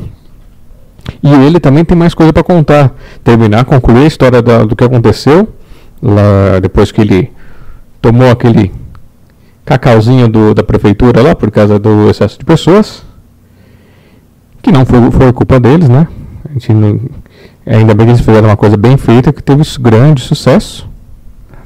E agora deixa eu só desvirar ele, que ele está viradinho de lado para vocês aqui. Deixa eu girar ele pro outro lado. Opa, direito ponta cabeça, que legal. Mais uma virada. E outra virada. Dulce, boa noite, Dulce. Obrigado por estar aqui com a gente. Tô preparando aqui, tô cortando igual para ele ficar fininho na tela. Só aguardar. Vamos lá, agora que organizei. Beleza. Então, Ivan, boa noite, Ivan. Como é que você está nessa noite? Boa noite. É, vez é, ao Alexandre pela oportunidade da gente poder estar conversando aqui um pouquinho, né? Os nossos amigos, os nossos poetas, né? Pandemia, infelizmente, nós tudo trancado dentro de casa. Então, a única maneira que nós temos de poder estar entrando em contato com os nossos amigos é através dessas lives, né? Muito obrigado, muito obrigado mais uma vez nessa segunda-feira né, de, de, calor. E, e é isso daí. Infelizmente, da outra vez, é, nós estávamos dando a entrevista, de repente acabou a bateria do celular e é mais uma, até falei para o Alexandre, mais uma história para a gente acreditar nas nossas histórias, né? Mas é isso daí. Olha só, tem um visitante aí no fundo, passou pela gente. Eu aqui na tela inteira consigo ver. Miauzinho. rapaz, agora que eu vi, é, é, a pretinha, é a pretinha. Ela vai, ela vai ficar aqui com a gente. Ela não dá trabalho, não. Ah, é que pretinha. bonitinha. Vocês não estão vendo aí, mas daqui a pouco vocês vão, vão ver mais um pedacinho aqui. Pera aí. Deixa eu arrumar.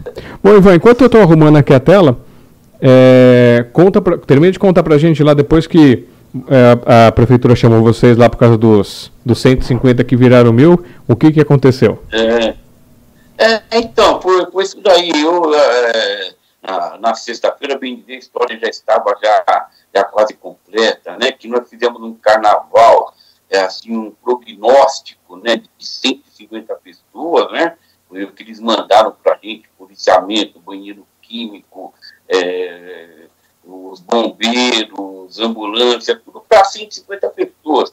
Aí, de repente, começou a chegar pessoas, foi chegando gente, foi chegando gente, e eu ainda falava para os nossos diretores, meu Deus do céu, olha só, não para de chegar gente, tem avenida, é o ponto do ônibus do outro lado, os ônibus parados, e sabe aquela multidão descendo e no fim deu quase mil pessoas. Aí nós fomos chamados a atenção. Vocês passaram para a gente aqui 150 pessoas e tinha quase mil. Graças a Deus que não aconteceu nada de ruim, né? Foi tudo legalzinho, várias. Tinha é, as famílias mesmo da nossa região, né? Igual eu falei que é, a, nossa, a nossa região é, é meia carente, assim, de, de eventos, e nós fomos aos poucos nós fomos perdendo os nossos espaços né, para o progresso, né, vários prédios sendo construídos, a nossa várzea, né, o campo de, os campos de futebol amadores que tinha na nossa região, foram acabando, acabando, acabando, hoje não existe mais nenhum campo. E, e outras coisas, alguns salões de bailes que tinham aqui na região foram, foram virando prédios, né? Então, acontece o quê? diversão pode-se dizer que é quase zero. Então, quando surge um evento igual esse que nós fizemos, aí vem todo mundo mesmo querendo se distrair um pouco. E foi o que aconteceu. Graças a Deus não aconteceu nada de ruim, né? Só, só, só familiares, mas é, já, já, já pegando gancho, já pegando gancho, aqui no nosso bairro, nós temos também uma escola de samba que é a Dragões da Vila Alpina, é uma escola de samba que nós temos aqui na nossa região, que ela já chegou no segundo grupo, mas aí talvez por uma má administração, né, que não, não, não cabe a mim estar jogando, ela voltou, agora ela, tá, ela está no quarto grupo. Mas essa escola já saiu com dois samba de enredos meu, né? É, eu concorri, eu concorri, teve, teve é, a, avaliação de vários sambas que participaram, as eliminatórias, né? De, de vários sambas, e por dois anos seguidos os meu, o, o meu samba venceu, né? juntamente, eu fiz um dos sambas com o mestre Natalino, fiz a letra, o mestre Natalino colocou a melodia e venci, é, tiramos em primeiro lugar e esse ano a escola saiu com o nosso samba. Depois, no outro ano, novamente eu fiz a letra e o, o Gás, que é, que é um dos puxadores de samba daqui da região, colocou a melodia e novamente nós vencemos o, as eliminatórias, né? Então, tem essa passagem aqui pela Vila Alpina também como compositor. E participei já de vários festivais de, de, de, de música e venci alguns festivais de, música da, da MPB. Ah, o último foi agora, o ano retrasado, o primeiro festival de MPB da Vila Prudente. E eu me sagrei o vencedor também, é, letra de minha autoria e melodia do Vanderlei Dourado, é um amigo meu que está morando lá na Bahia agora. Então tem essa passagem aqui pela Vila Alpina também como compositor, né, da região da Vila Alpina. E, e é isso daí, a gente vai, vai, vai tocando a vida, cantando, dançando e, e fazendo poesia. E você se lembra de algum trechinho desses poemas que foram, desses poemas, dessas letras que foram é, carnaval? Ah, faz, olha, faz, faz muitos anos. Eu até senti que era para mim ter separado ali, porque cantar, pelo amor de Deus, não pede para mim cantar, não, porque senão a live termina aqui agora, com tudo desafinado, que eu falo uma coisa. Mas é, eu, eu, era para mim ter, ter separado ali lá, para eu poder até mostrar aqui para vocês, mas não, em uma outra oportunidade, isso daí foi nos anos 80, né? Eu nem nem me hum. lembro mais direito como é que foi. Depois eu parei de medir com, com, com samba enredo, eu só, só, só tomo conta do meu bloco mesmo. Teve uma passagem engraçada também nessa escola aí, a Dragões da Vilopina, que eu faço até questão de, de aqui. É, teve um ano que a escola já estava para sair na avenida, faltava bem deu cinco minutos, eles tocam a sirene lá e a escola tem que estar na avenida. E estava faltando duas baianas. E procura dali, procura dali, ninguém queria sair na ala da, das baianas, que a ala das baianas é o seguinte, ela, ela não conta ponto, você pode ver que na, na contagem lá, né, não, não aparece lá a ala das baianas, ela entra como, na, como alegoria, né, e, mas ela, ela tira bastante ponto se você está na avenida faltando baiana. Aí o que? Tem o, o Jorjão, é, aliás, o é, Manchão, Manchão e o Jorgão, que são diretores lá da escola, faltando cinco minutos, estava faltando baiano, o que eles fizeram? Para não perder ponto, eles vestiram a roupa de baiano e saíram desfilando pela avenida. Colocaram aquele, aquele chapéuzão que eles colocam, a saiona. Ah, então, quer dizer, toda vez que eu encontro com eles, a gente lembra disso, é o dia que eles tiveram que sair de baiana para não, é, não perder pontos, isso aí leva até a, a escola cair para outro grupo, né? E perde bastante ponto nisso daí. É, é uma passagem muito engraçada que nós tivemos aqui na Vila Alpina, foi essa daí também. mas é daí, vamos dar sequência, né? Não, mas que coisa injusta, hein? Quer dizer, na hora de dar ponto não dá, mas na hora de tirar ponto eles arrancam fora. É, ela, ela entra como alegoria. A ala das baianas você vê que quando eles estão fazendo as pontuações lá, lá não fala, lá das baianas, não. Ela, ela entra na parte de alegoria. Ela faz parte do conjunto de alegorias, que são os carros alegóricos, a ala das baianas, né? as fantasias, tudo isso daí entra, entra como música alegoria. Né? Mas isso também vale para o pessoal da bateria? Ou não? A bateria, não, a bateria não, a bateria ela tem, ela tem o seu quesito, quesito bateria. bateria nota tal. É, a bateria, ela faz parte da contagem de pontos, ela tem o seu quesito, o quesito bateria. Vocês estão vendo que tem tudo de arquitetura, né, gente? Um pouquinho, só que a, a, gata tá arranhando minha perna aqui. Vai, vai pra lá, vai, vai pra lá. Ela quer ela tá aparecer, tá ela, ela quer contar algum podre aí, ó. é, bom, a gente, tava, a gente falou então do, do, articulador cultural, falamos da poesia, dos contos, das crônicas. Você contou aquele episódio do teatro. Quem está vendo hoje não viu o anterior, tá na, estará na descrição deste vídeo o link da, da live anterior, a primeira parte, e hoje a segunda parte, porque deu um probleminha técnico de bateria. O Ivan ficou sem bateria. Quer dizer, a Eva tá, já olhou feio para mim. O celular do Ivan ficou sem bateria. E aí acabou não dando certo para voltar naquele dia. E a gente dá continuidade hoje, que foi o melhor dia que deu pro Ivan. E aí a gente deu uma corrida aqui. Tanto que hoje começou um pouquinho atrasado, porque tá meio fora da, da, minha programação, mas tudo bem, estamos aqui e vamos seguindo com isso aí. Então não esqueçam. Deixe um comentário nessa live e no comentário na live anterior também. Ajudem a divulgar esse poliartista que é o Ivan Ferretti. Bom, é, tá fora das minhas perguntas aqui, mas antes que eu entre nessa pergunta, que talvez ela traga mais histórias legais, é, você, já que você fez composição para a escola de samba, você chegou a fazer composição para algum outro estilo musical, para algum outro tipo, para algum outro músico, ou alguma poesia sua virou música? É, então, é, falando, eu participei de alguns festivais da MPB, né? E o último foi agora em, em é, há dois anos atrás, foi aqui no Centro Cultural Vila Tabela, eles organizaram o primeiro festival de música popular é, da Vila Prudente. E eu, eu, olhos, olhos calados, o nome da música, ando com a cabeça meia, meia partida, mas eu esqueci o nome agora, tá? mas eu só sei que nós tiramos o primeiro lugar, né?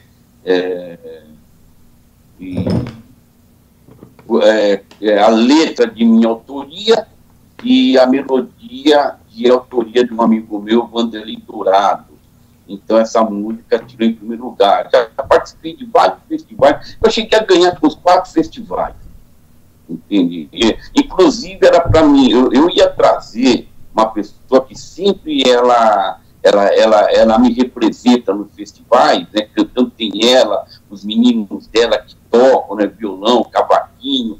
Então, em vários festivais, a minha amiga Cleide, a Cleide, ela sempre me, me representa no festival, porque a minha voz é horrível, eu estou cantar, sai todo mundo correndo.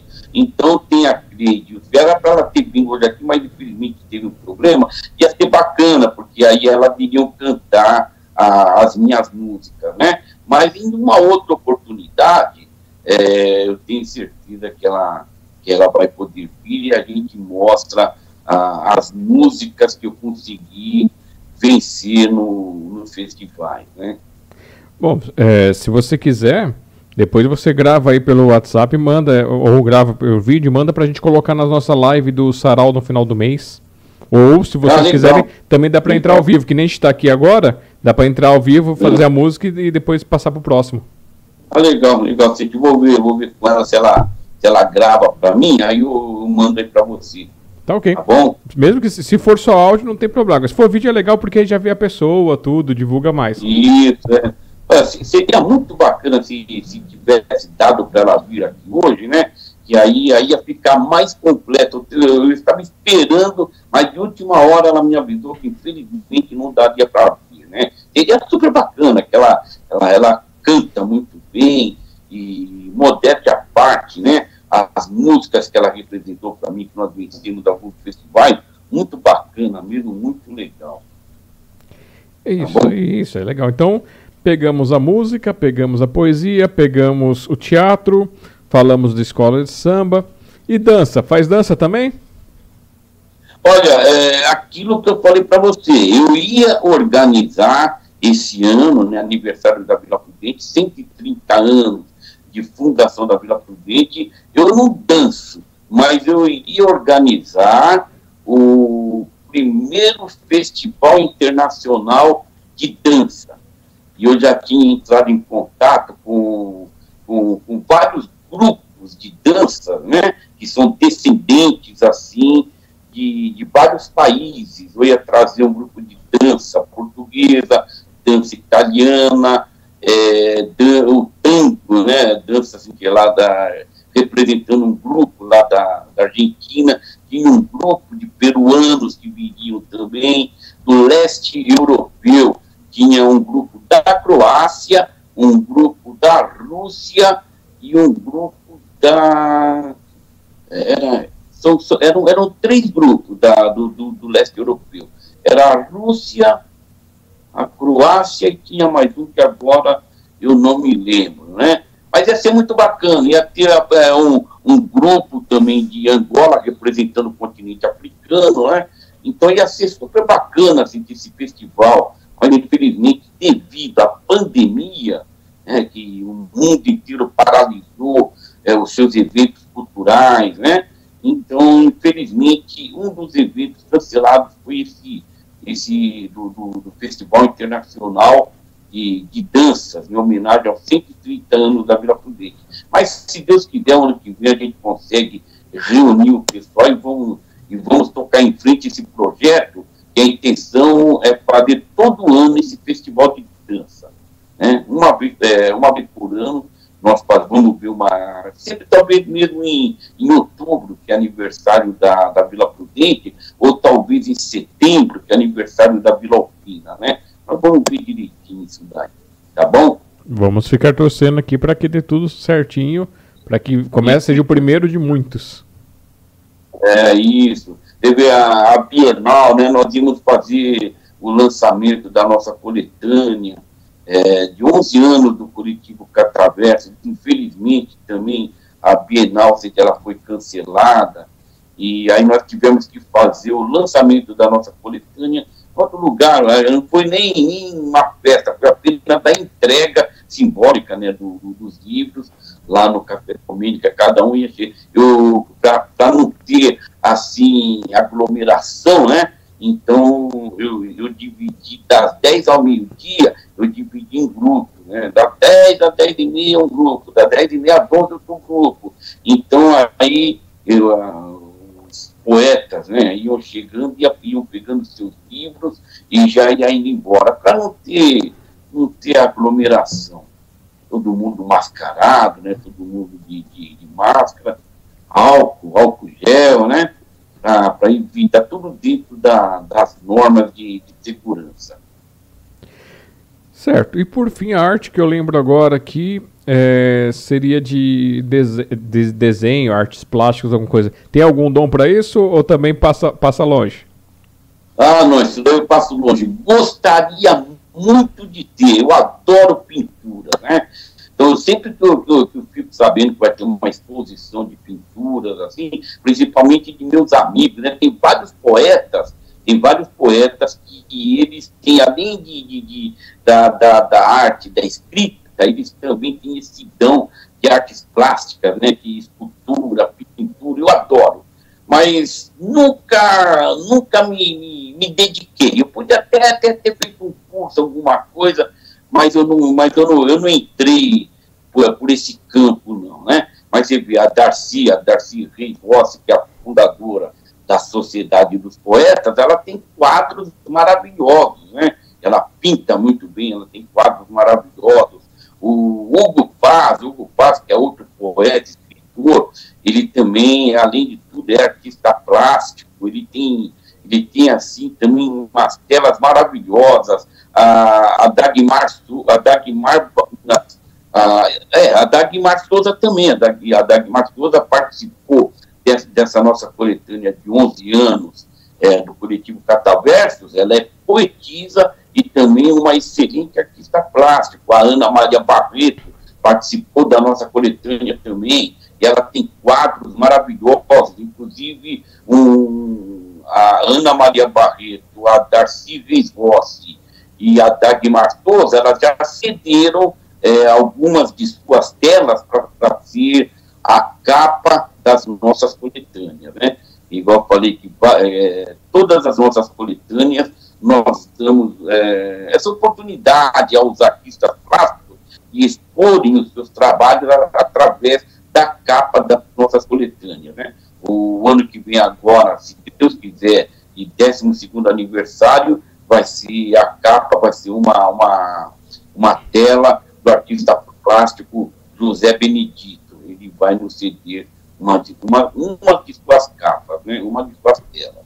A Ana Maria Barreto, durante os nossos saraus, né? é uma coisa até bacana. Todos os nossos saraus, ela, ela pinta um quadro durante o sarau enquanto o pessoal está cantando, um se apresenta cantando, outro se apresenta dançando, outro se, se apresenta declamando, ela vai pintando lá o quadro, ela vai pintando, quando termina o sarau, ela já está com o quadro pronto. Aí nós fazemos um sorteio entre todos que estão ali presentes. É muito bacana, é gratificante, e ela faz de coração, assim, sabe? Ela, ela adora, ela adora participar e pintar lá um quadro durante durante o evento, para depois, no final, nós é, fazemos um sorteio entre os que estão ali presentes. Muito bacana. Nossa, que talento, hein? Fazendo ao vivo assim, enquanto está rolando, é bem legal. Oh, nossa, ela, ela, ela pinta quadros maravilhosos e todos que estão presentes ali ficam ansiosos, né? Para que saia o sorteio, eles ganharam. Aí a pessoa tem que levar com bastante cuidado, porque a tinta está preta, caindo a maioria está de carro lá, né? Leva uma cuidado dentro do carro e a gente já falou, espera secar para você colocar na parede. Não vai ficar a marca do dedo, aí vai estragar a obra, né? Mas é legal, é muito bacana.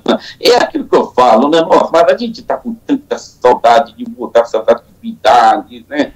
É a dança, a poesia poesia, a música. Nós temos alguns cantores que participam dos nossos saraus, né, que são verdadeiros profissionais que se dedicam, eles se doam, eles vão, participam, não cobram nada, muito pelo contrário, né, que às vezes a gente precisa de alugar uma aparelhagem, todo mundo colabora, né?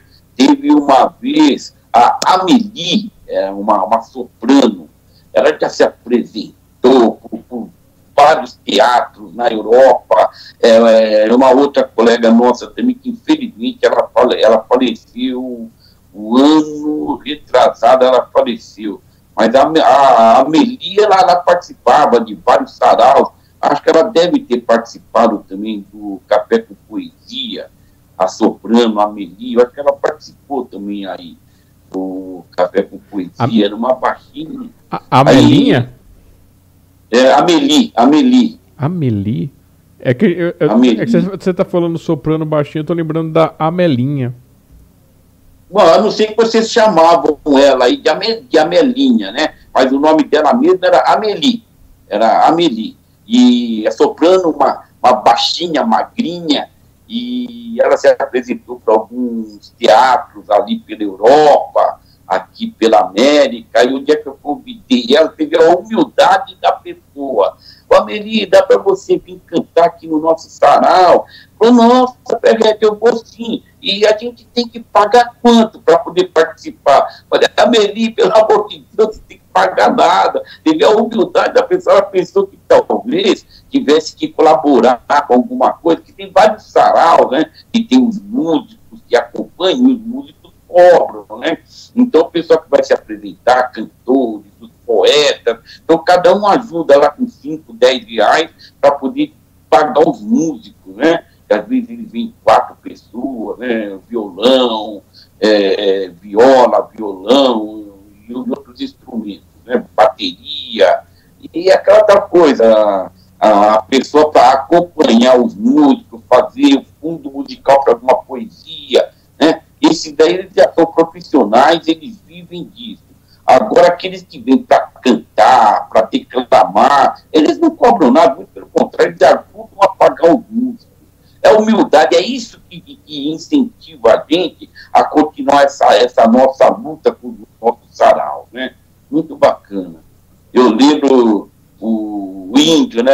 Ei, meu Deus, o índio, o índio Guairacá, então, que bacana, ele participava aí também com você, né? Faleceu uhum. também o ano passado. O Índia era uma figura assim folclórica, que participava do, do, de vários saraus por aí. Ele gostava de contar as histórias lá da, da tribo dele, né? As músicas que ele fazia. Ele tinha uma voz bonita pra caramba. Índio, índio Guaracá. Mas ele era, era outro nome, era índio. Que era mesmo? Feitosa, era índio feitosa. Índio feitosa. Né? Era o feitosa, o índio feitosa. E aqui, aqui na nossa região, o pessoal conhecia ele como Índio Guaracá, porque ele, ele, ele mora em um bairro aqui perto da Vila Alpina, que é Jardim Guaracá. Então, aqui pela redondeza, o pessoal conhecia ele como Índio Guaracá, mas ele se apresentava pelo sarau aí como Índio Feitosa. Ele cantava bem, ele gostava de cantar aquelas músicas do Roberto Luna, né? Inclusive, o Roberto Luna é vivo ainda, esse uns dias atrás eu vi uma reportagem dele, ele está morando numa, num, num assentamento que fizeram ali na Avenida São João, já deve estar com quase 90 anos, e era muito amigo do, do Feitosa. Muito bacana.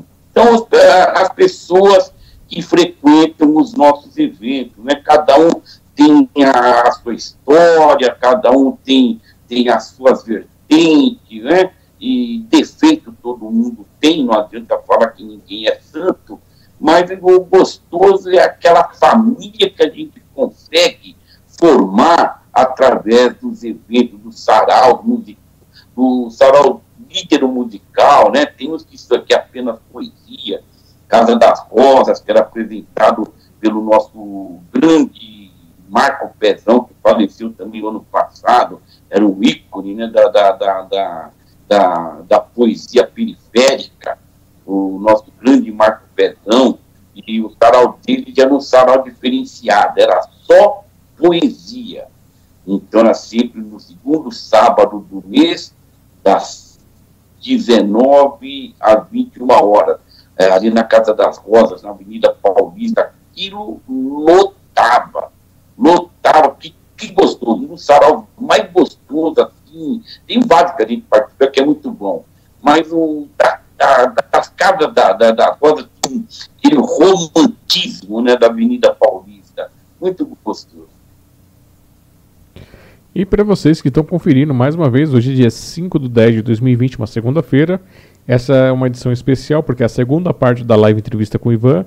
É, houve um probleminha técnico, vocês vão lá no primeiro vídeo, assistem, veem o que aconteceu. E aí a gente deu continuidade hoje, foi bom para o Ivan, foi bom para nós. E estamos aqui trazendo para você mais esse tantinho de Ivan Ferretti para vocês. Para quem perdeu, ele já falou sobre o que é o articulador cultural, já trouxe poesia, trouxe conto, crônica, falou do teatro, das peças é, dele, peças que ganharam, ganharam notoriedade internacional. Não é para qualquer um. Ivan, tem mais um poema aí pra gente, pra, antes de eu fazer a pergunta aqui?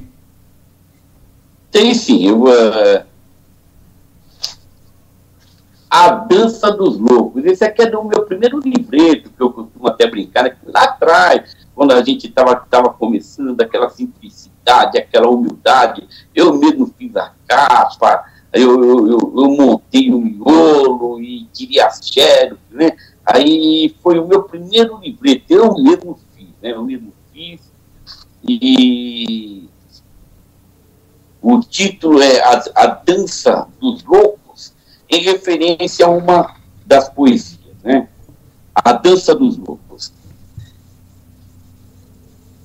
Naquela noite salpicada de estrelas, embalada, embalados pelo uivo alucinante de um velho lobo, amaram-se como se fosse a vez primeira, unidos corpo a corpo, como se fosse um todo a ira de proporção do comunal fluía sob a cama em forma de redoma, fazendo dele, enfeitiçado, seu eterno escravo, fazendo dela dominadora, sua eterna dona.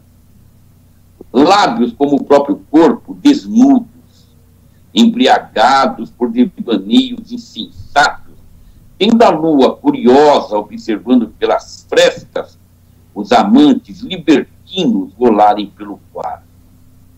O cálice do pecado vertido sobre a mesa, e achando que tudo aquilo ainda fosse pouco, entorpecidos pela obsessão daquele amor, dançaram a noite toda a dança dos loucos.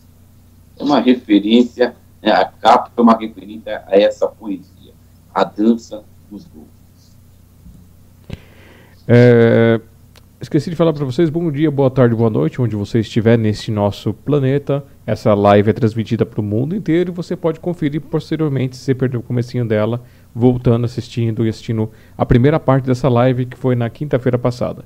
Essa quinta-feira também teremos outro entrevistado que vocês vão ficar sabendo, é, se possível, um ou dois dias antes, porque depende muito do, do YouTube liberar o link para gente aqui no, no sisteminha. É, a Dulce ela tinha deixado o comentário além do boa noite. Ela deixou também. Que bom que você voltou, Ivan. A Dulce Helena. Obrigado. A Dulce? É. Isso, obrigado, viu, Dulce? A Dulce sempre prestigiando a gente, né? Bacana. Muito legal. Obrigado, viu? Bom, é, de tantas artes que você faz, é, para a gente poder chegar entrar aqui na pergunta que eu quero. Qual foi a primeira arte que você fez? Escrever, compor?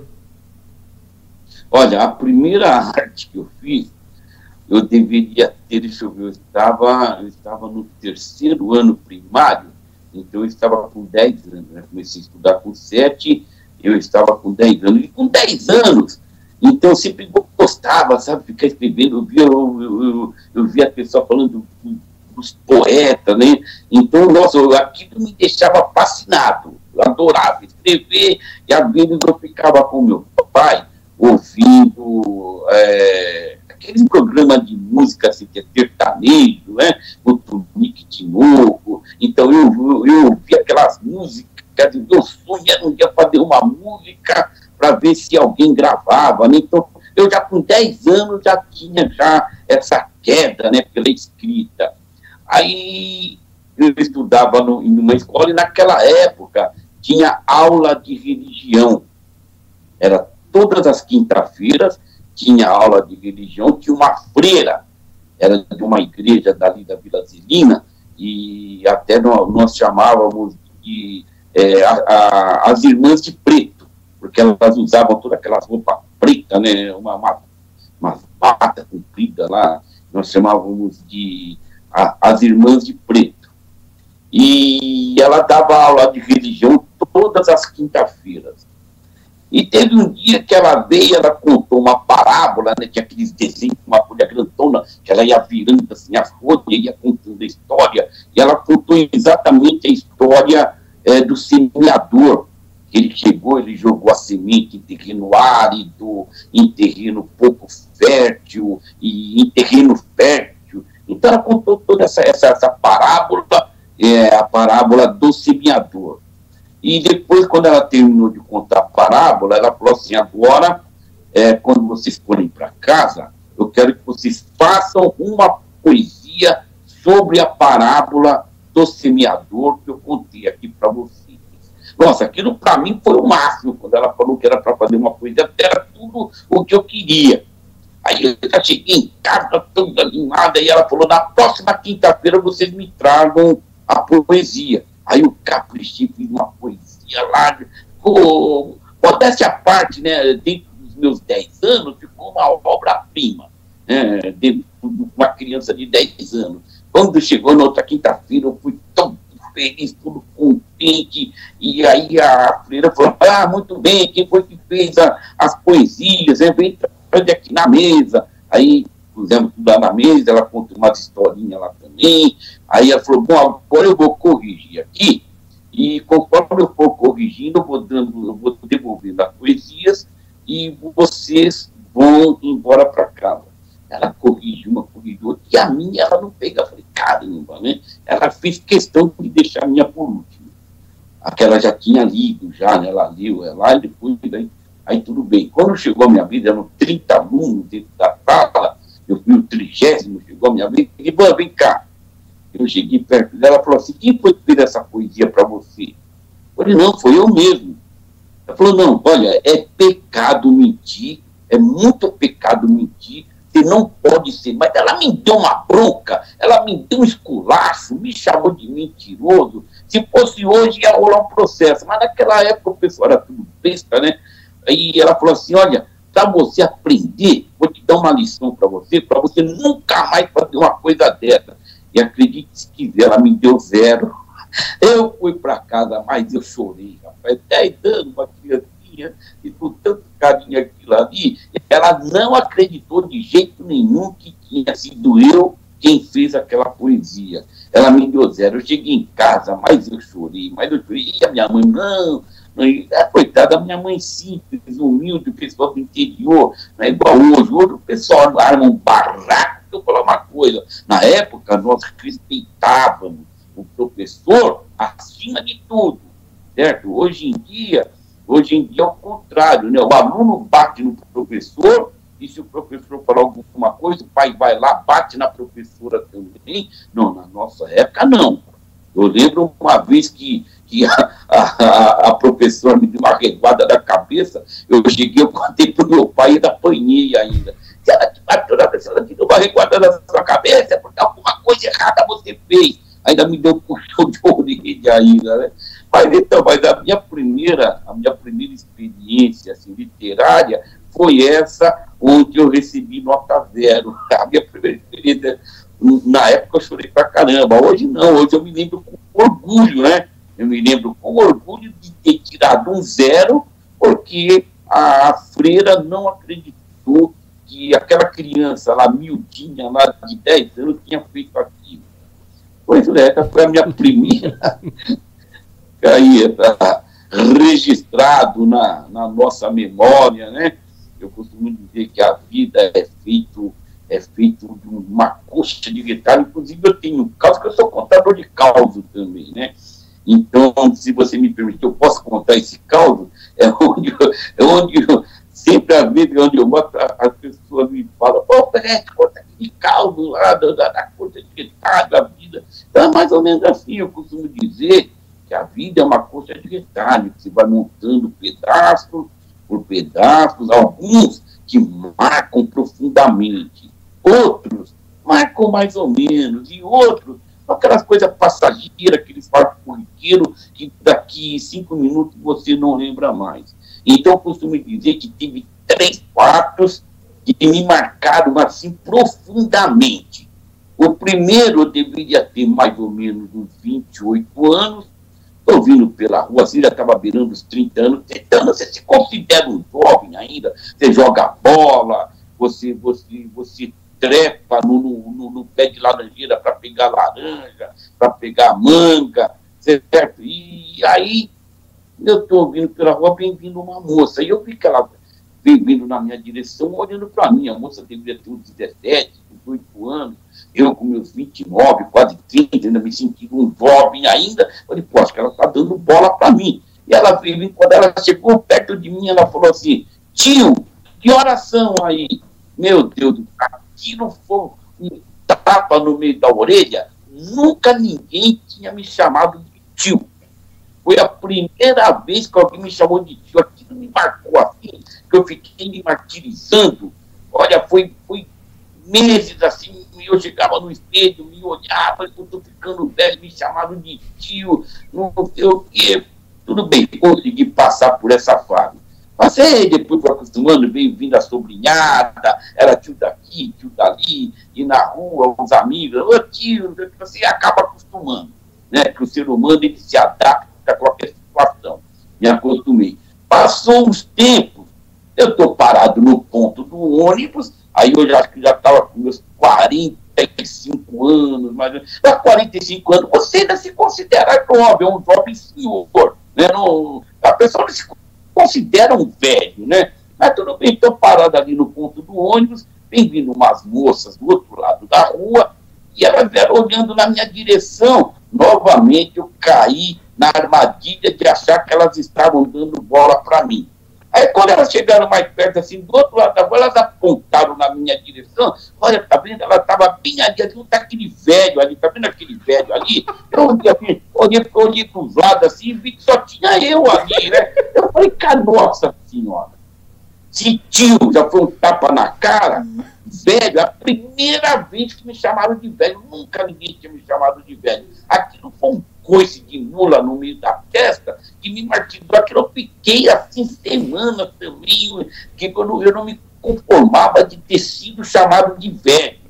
Mas tudo bem, eu falei, a gente acaba se acostumando, e foi passando, e eu fui aceitando que realmente eu tinha me tornado velho, 50 anos, 50 e pouco, e até sentindo mais jovem, falava, ô velho, tudo bem, os amigos, né, os amigos, ô velho, tudo bem, você vai se acostumando, se acostuma, e aí você leva de boa. Mas eu falei, bom, agora eu espero que não vai acontecer mais nada. Já me chamaram de tio, já me chamaram de velho, então acredito que não vai acontecer mais nada.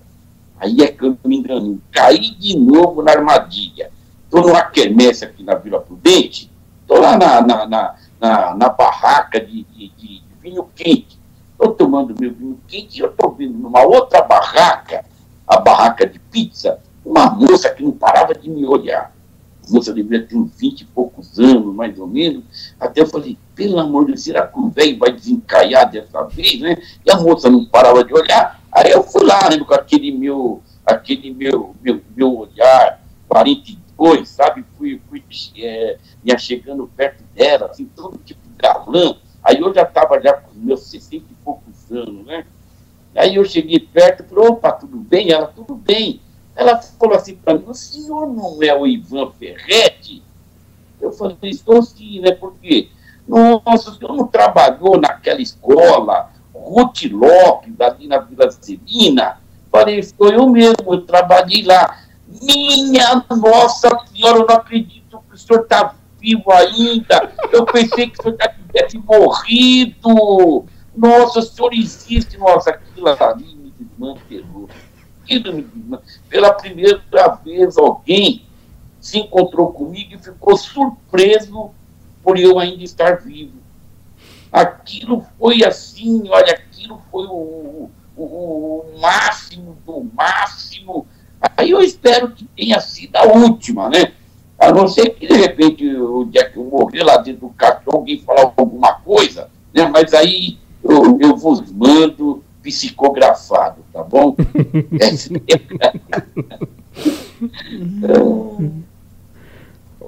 Olha que podem chamar você de Matusalém ainda, hein? Matusalém. já pensou, rapaz? Já, já aconteceu de tudo mesmo. Mas, é. Bom, então você já respondeu aqui que foi é, quando você começou a escrever aqui para mim, já acabou respondendo a pergunta. E assim, houve alguma pessoa próxima assim que te influenciou, influenciou nessa arte, essas coisas? Ou uma pessoa, uma pessoa, né, próxima a você? Hum. Olha, eu, eu gostava muito de, de ler, né? Nossa, o Jorge Amado, eu, o Jorge Amado, eu amava ele de montão, assim, na literatura, eu sonhava um dia escrever, né? Eu, eu enveredei, assim, pelos pontos, né? Porque eu sou preguiçoso para escrever. Então, se for para me escrever um, um, um, livro, assim, um romance, eu não tenho paciência para isso, estou muito, muito agitado, muito correria, então eu prefiro escrever coisinhas curtas assim, né? Mas eu adorava ver o Jorge Amado. Para mim era o máximo, entende? Era o Jorge Amado, Castro Alves, eu adorava. Que, nossa, Castro Alves, acaba fora de série, entende? E vários outros escritores, poetas, né? o Mário de Andrade, gostava muito de ler Mário de Andrade, Cora Coralina, né, eu lia assim, e falava, puxa vida, né, que, como que eu gostaria de um dia ser famoso igual ele. Famoso eu não consegui, eu, eu consegui escrever publicar um livro infantil e algumas outras coletâneas, né, eu só não fiquei famoso, mas por assim, por eles, foram o meu norte, né, através deles assim, foi que eu, que eu resolvi é, me ingressar nessa, nessa vertente literária, né, que eu adoro escrever. Agora, ultimamente, eu ando meio preguiçoso, mas antes eu escrevia, meu Deus do céu. Aí, com o passar dos anos, você vai filtrando. Que antes passava um mosquito, eu fazia uma poesia. Passava uma borboleta, eu fazia outra poesia. Passava, entende? Acaba se tornando uma coisa monótona, né? E então, com, com, com, o passar dos anos, você vai chegar numa idade que você começa a filtrar. Então, você começa a perceber que o importante não é quantidade, e sim qualidade. Então é melhor você fazer duas poesias por ano com qualidade do que fazer 200 poesias e no meio um monte de porcaria, né? E a vida não é querendo criticar, mas tem alguns poetas que a vida, mas eles mandam poesia para a gente todo dia eles fazem uma poesia, todo dia. Então, às vezes chega até enjoar, tem, tem alguns aí que eu já nem leio mais. Quando cai para mim lá no WhatsApp, eu já deleto. Eu já me desculpe de falar. Eu já deleto. Porque todo dia, duas, três poesias, todo dia. Então, o legal é você você ter qualidade, você lançar, né, você publicar um livro, é, lá, lá vai com, com, com 40, 50 poesias, que o pessoal quiser, às vezes quer fazer um livro com 80 poesias, ninguém lê, ninguém lê. Faz um livretinho com 30, 40 poesias, com qualidade, que é gostoso você sentar quando você está em um lugar tranquilo, você, você abrir assim e ler. Não a pessoa ficar te enfiando goela abaixo todo dia, duas, poesias, duas, poesias, todo santo dia, tudo. Aí você começa a ver que só muda o título. O enredo é sempre a mesma coisa, sempre a mesma coisa, sempre a mesma coisa. Muda só o título. Entende? Então, é um conselho. Tenha qualidade, não quantidade. É isso aí. Bom, você acabou me respondendo a questão dos autores, mas é, a minha questão era é, referente a uma pessoa, um pai, um tio, uma mãe que influenciou você, se teve alguém da ah, família. Entendi, você já tem uma pessoa comum. Assim, é, um né? familiar. Hã? Um familiar, um amigo, alguma coisa assim. Sim. Ah, sim, eu tinha um tio, o tio, o tio Toninho Ferretti, o Antônio Ferretti, era um tio, nossa, como que ele, que ele eu, eu mostrava os meus trabalhos para ele, ele, nossa, ele me incentivava demais, ele, ele levava para os amigos dele ver, sabe, os trabalhos que eu tinha feito, pô, daqui que eu vou levar, ele, ele trabalhava numa empresa aqui no ABC, ele levava, sabe, ele, ele, então ele me entusiasmou muito, tinha um outro tio também, o Aurelino, o tio Aurelino me incentivava bastante também, né? Então, foram assim os parentes que. Assim que a minha mãe, tadinha, a minha mãe, ela não tinha, ela não tinha muito estudo, né? E uma coisa interessante, a minha mãe, a minha mãe, ela não sabia escrever, mas ela lia qualquer coisa. Ela sabia ler, mas ela não sabia escrever. Nossa. É uma coisa interessante, né? Ela lia qualquer coisa que você desse para ela. Ela lia a Bíblia, às vezes algum livro, mas ela nunca foi assim muito chegada em poesia, essas coisas. Mas ela lia, ela lia a Bíblia direto, ela lia a Bíblia, ela fazia leitura lá na igreja onde ela frequentava, às vezes ela fazia leitura e lia, lia qualquer coisa, mas ela não sabia escrever nada. A única coisa que ela aprendeu foi assinar o nome dela, que quando ela tinha que assinar, tadinha, ela, ela, ela sabe muita dificuldade, ela ia desenhando as letras, né? E assinava o nome dela, a Benedita Aparecida Machado, que quando ela casou, ela tirou o ferrete do nome dela, né? E na época o pessoal costumava muito fazer isso, é, adotava só o sobrenome do marido. No caso era o Machado, que era o meu pai, né? Mas é isso daí, é uma coisa interessante também. A minha mãe, que ela, ela, ela lia, mas não sabia escrever. É, até, até agora a gente já pegou até o gancho para essa parte aqui, que foi uma, foi uma coisa que eu achei curiosa. Lá no link, para você que está assistindo aí, entra lá em smdp.com.br barra bio barra Ivan traço Ferretti traço Machado, que vocês vão ver a biografia do Ivan Ferretti, que é ele que ele tinha mandado para a gente um tempo atrás, eu coloquei lá, que ele participou de uns projetos nossos. E aí ele coloca aqui, ó, Ivan Ferretti Machado, nome de registro. Só que ele usa o, o Ivan Machado, né? Só que ele usa o Ferrete para homenagear a mãe, é isso? Isso, exatamente. Que, é, inclusive, eu sempre é, ficava bravo, bravo assim, no, no, no, bom sentido, né? Ela não ter posto no meu nome Ferrete, que a, ela, é, ela é descendente de italianos, né? E o meu avô era Ferrete, Joaninho Ferrete. E, e os meus tios, tudo Ferretti, José Ferretti, é, Antônio Ferretti, E, mas a minha mãe, ela, ela, ela, ela, ela coitada, porque não tinha, não tinha muita cultura, não tinha muita noção. Então, quando é, eu nasci, no, no, no, no, eu, meus irmãos, nenhum, nenhum entrou o, o sobrenome Ferretti. É tudo São Machado, Ivan Machado, Isabel Machado, Edson Machado. Então, você fala, poxa vida, mãe, você não colocou Ferretti, que é a origem italiana né, de você? Eu gostaria muito de ter o Ferretti. Aí, quando eu comecei a escrever, então aí eu falei, bom, o pseudônimo eu vou usar Ivan Ferretti Machado, eu vou colocar o Ferretti, né? Em, em homenagem à minha família, o descendente de, de italiano, né? Os Ferretti, lá da Itália. Então eu coloquei Ferretti.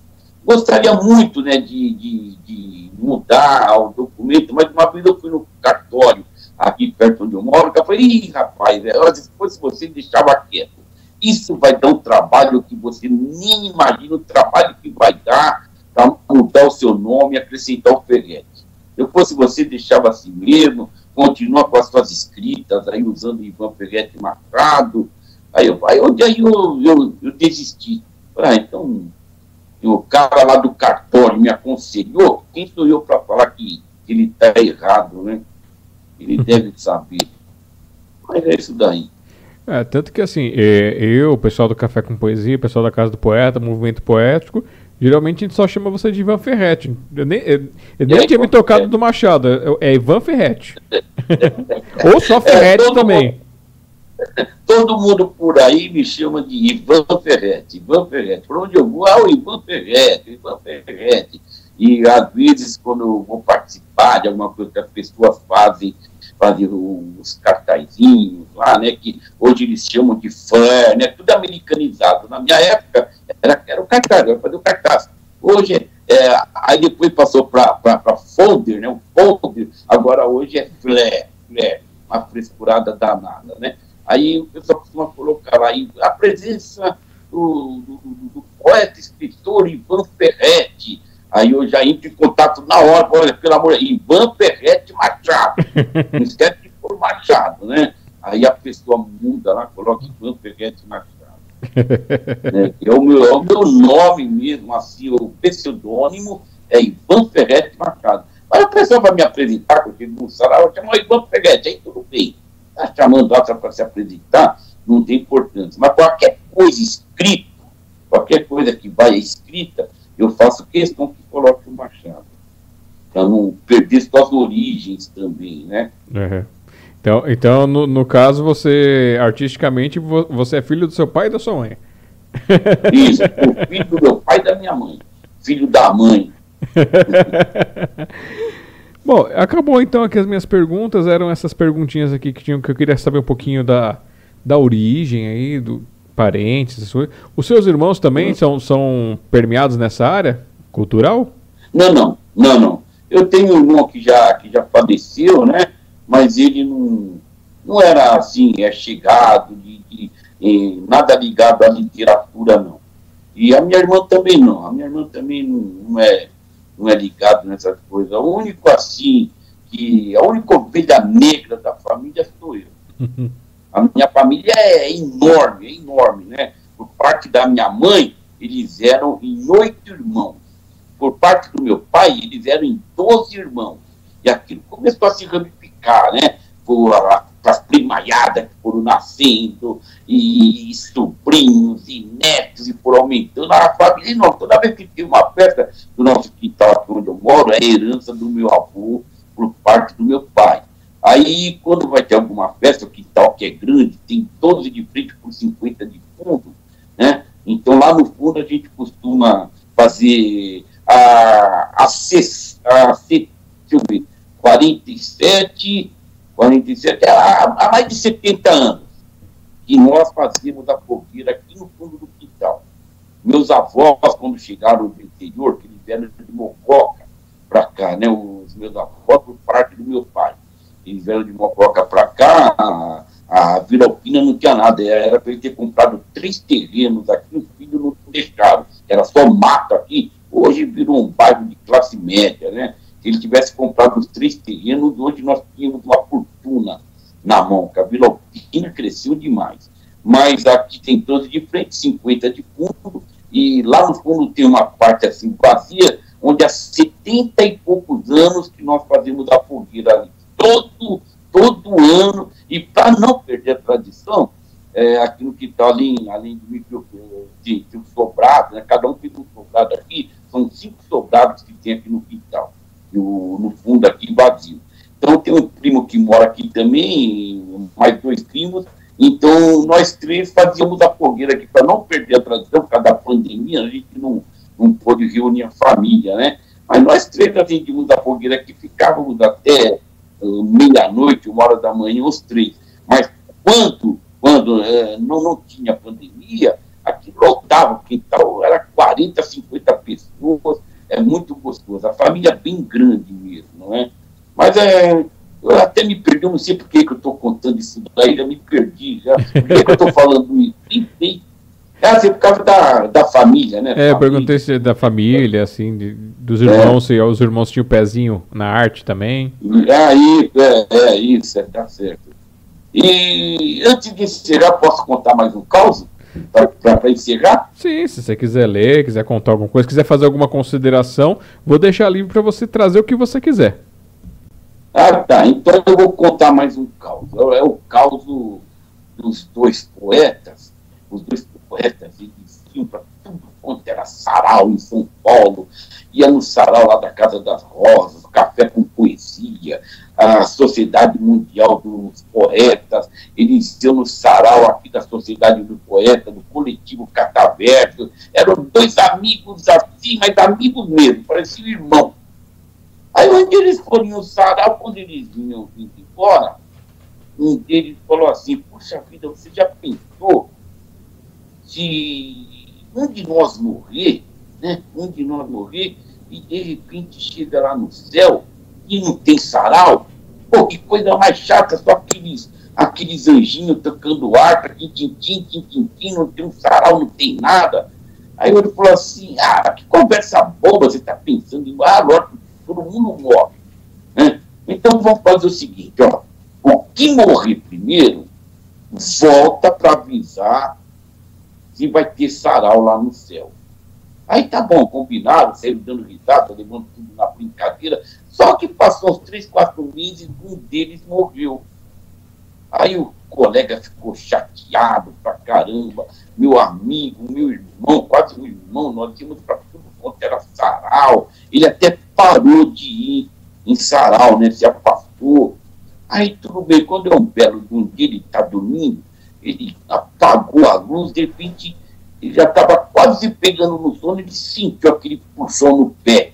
Ele levantou assustado, acendeu a luz, lá estava o amigo dele na frente dele, todo de branco, ele tomou aquele susto danado, sobe na minha frente, bate pro inferno, sobe na minha frente. Calma, calma, nós não tínhamos, não tínhamos combinado que um de nós, caso morresse primeiro, voltaria para dizer se lá no céu tem sarau ou não. Tá, tá, tá, tá bom, mas pelo amor de Deus, fala o que você tem que falar e vai embora. Tá bom, então, olha, eu tenho duas notícias para te dar. Uma boa e uma ruim. Qual que você quer ouvir primeiro? Bom, então, pelo amor de Deus, conta a boa primeiro, depois você conta a ruim. Bom, a boa é que lá no céu tem sarau. Depende de ver que legal que é o sarau lá no céu. Carlos Drummond de Andrade, Mário de Andrade, é, Cora Corazina e vários outros daqui que não tão famosos, os cantores, Calvi Peixoto, Nelson Gonçalves, Frank Sinatra, você pode ver que sarau, como que é legal o sarau lá do céu. Puxa vida, que bacana, então tem, tem. Lá tem sarau sim. Tá. E qual que a notícia ruim que você falou que ia me dar? Olha, notícia ruim é que sábado que vem vai ter um sarau e você vai fazer a abertura do sarau. é isso daí, Alexandre, eu agradecer, tá? Ah, pela oportunidade que você me deu da gente estar aqui conversando, né? Trocando figurinhas e esse, esse nosso lero-lero, né? Agradecer ao pessoal que acompanhou a nossa live, né? Um abração para todos, sabe? Aquele carinho e torcendo para que essa pandemia passe logo, que surja, que Deus interceda e que surja logo assim, que essa vacina e que a gente possa que, que nós possamos a nos reencontrar fisicamente, não pela pela internet, né, mas fisicamente aquele abraço gostoso que a gente costuma dar quando a gente chega um sarau, sentir o calor assim humano de todos que frequentam os eventos, né? Obrigado a todos vocês, tá bom? E é isso aí, gente. Recebemos Ivan Ferretti Machado, articulador cultural, é, poeta, é, contista, cronista, é, escritor de teatro e também ator, que ele contou a história lá dele interagindo com o pessoal. Vocês podem conhecer os trabalhos do Ivan, podem acompanhar lá pelo facebook.com barra ivan.ferretemachado Machado ou lá no Recanto das Letras também vocês encontram como recantodasletras.com.br barra autor.php interrogação ID igual a 44687. É, eu estava vendo, acho que é, também encontra como Dardarim, acho que Dardar, Dar, Dardarão, alguma coisa, no nome do seu livro, não é? É, Dardarim é o nome do. Então, dá para encontrar e... também o Ivan Ferretti com esse, com esse link. E vocês podem ver o. É, o meu, Alexandre, Oi. O, o, mais vai caber muita coisa assim para a pessoa gravar, mas para ele entrar né, no site do Recanto da, das Letras, né? www.recantodasletras.com.br. Ele entrou, entrou no Recanto, abriu a página, aí tem lá autores. Ele clica em cima lá da, da, daquela, onde tem o campo lá, autores, aí ele vai escrever Ivan Ferretti Machado. Pronto, já vai direto para a minha página para minha escrivaninha, lá está todos os meus trabalhos. Né? Esquecendo, não, é, lembrando que, que Ferrete com dois R's e dois T's e I no final. Ferrete, Ivan Ferrete Machado. Isso, no link também aqui da sociedade, smdp.com.br barra bio barra Ivan, traço Ferrete, traço Machado, vocês têm um link direto para o Recanto das Letras. Então, se cair no nosso site, tem o um link para lá e se chegar lá, é só procurar pelo nome do Ivan. É, vocês podem fazer o contato com ele também através do 5511 931060948, que é o WhatsApp do Ivan Ferretti Machado. Ivan, é isso. Hashtag vírus do amor, vamos plantar esse amor da arte, da cultura aí, vamos espalhar isso. Muito obrigado por ter, nos ter dado essa oportunidade de participar aqui da nossa live entrevista. Foi muito gostoso conhecer um pouquinho mais de você, partilhar esse, esse, esses seus momentos, essa sua história. E é, é um, foi um prazer, realmente um grande prazer. E deu, hoje deu certinho. Deu uma hora e onze minutos de live ainda para completar. Nós ficamos, tá ficamos duas horas e pouco lá aquele dia e agora mais uma hora para fechar. E você achando que era só, só 40 minutos, hein? É, eu estava pensando em 40 minutos, mas é que quando a gente começa a conversar, e ainda tem muita história para contar. Se fosse para contar tudo mesmo, nós íamos passar a, a, madrugada toda aqui contando história, né? Eu dei só uma, uma lapidada assim, né? E, e bola para frente, tá? Aquele abraço a todo mundo tá, que está aí nos vendo, tá? Obrigado, viu, Alexandre? Muito obrigado. Então, um grande abraço fraternal, tenha ótimos dias e até mais ver. É isso aí. E para vocês que ficaram aqui com a gente é, nessa segunda-feira, que vieram acompanhar a segunda parte, nossa gratidão, nossa alegria por vocês terem participado. É, não deixem de conferir os nossos projetos do Café com Poesia, da Sociedade Mundial dos Poetas. É, esse projeto aqui da live entrevista, toda quinta-feira trazendo um autor, um escritor, um músico, um dançarino. Se você for músico, autor, escritor ou tiver alguém para indicar, pode indicar para a gente. A gente tenta fazer é, esse trabalho, essa divulgação, trazer aqui, fazer esse bate-papo, que é para contar um pouquinho da sua história, contar um pouquinho do seu trabalho. É, foi um prazer tê-los aqui conosco. É, agradeço aos que vieram aqui para complementar esta, essa live. E não se esqueçam, Inscreva-se aqui na Sociedade Mundial dos Poetas no YouTube, youtube.com.br Sociedade Mundial dos Poetas. Também inscrevam-se lá no Café com Poesia, youtube.com.br Café com Poesia E se vocês quiserem, tem aqui embaixo, ó, tem meu site aqui, meu nome. Vocês podem procurar também no YouTube, youtube.com.br Alexandre Jazara. Tem lá minhas músicas, minhas poesias, é, tem coisa de comida, tem umas coisas aleatórias lá. De vez em quando eu posto umas coisas diferentes para vocês. Foi um grande prazer mais uma vez tê-los aqui. Beijão Dulce que, que mandou aqui o oi no chat. Quem passou por aqui não deu oi, infelizmente não dá para dar oi sem saber quem foi, mas muito obrigado, gratidão. Então, bom dia, boa tarde, boa noite, onde quer que você esteja. Um grande abraço fraternal. Tenham todos ótimos dias e nos vemos na quinta-feira. Até mais.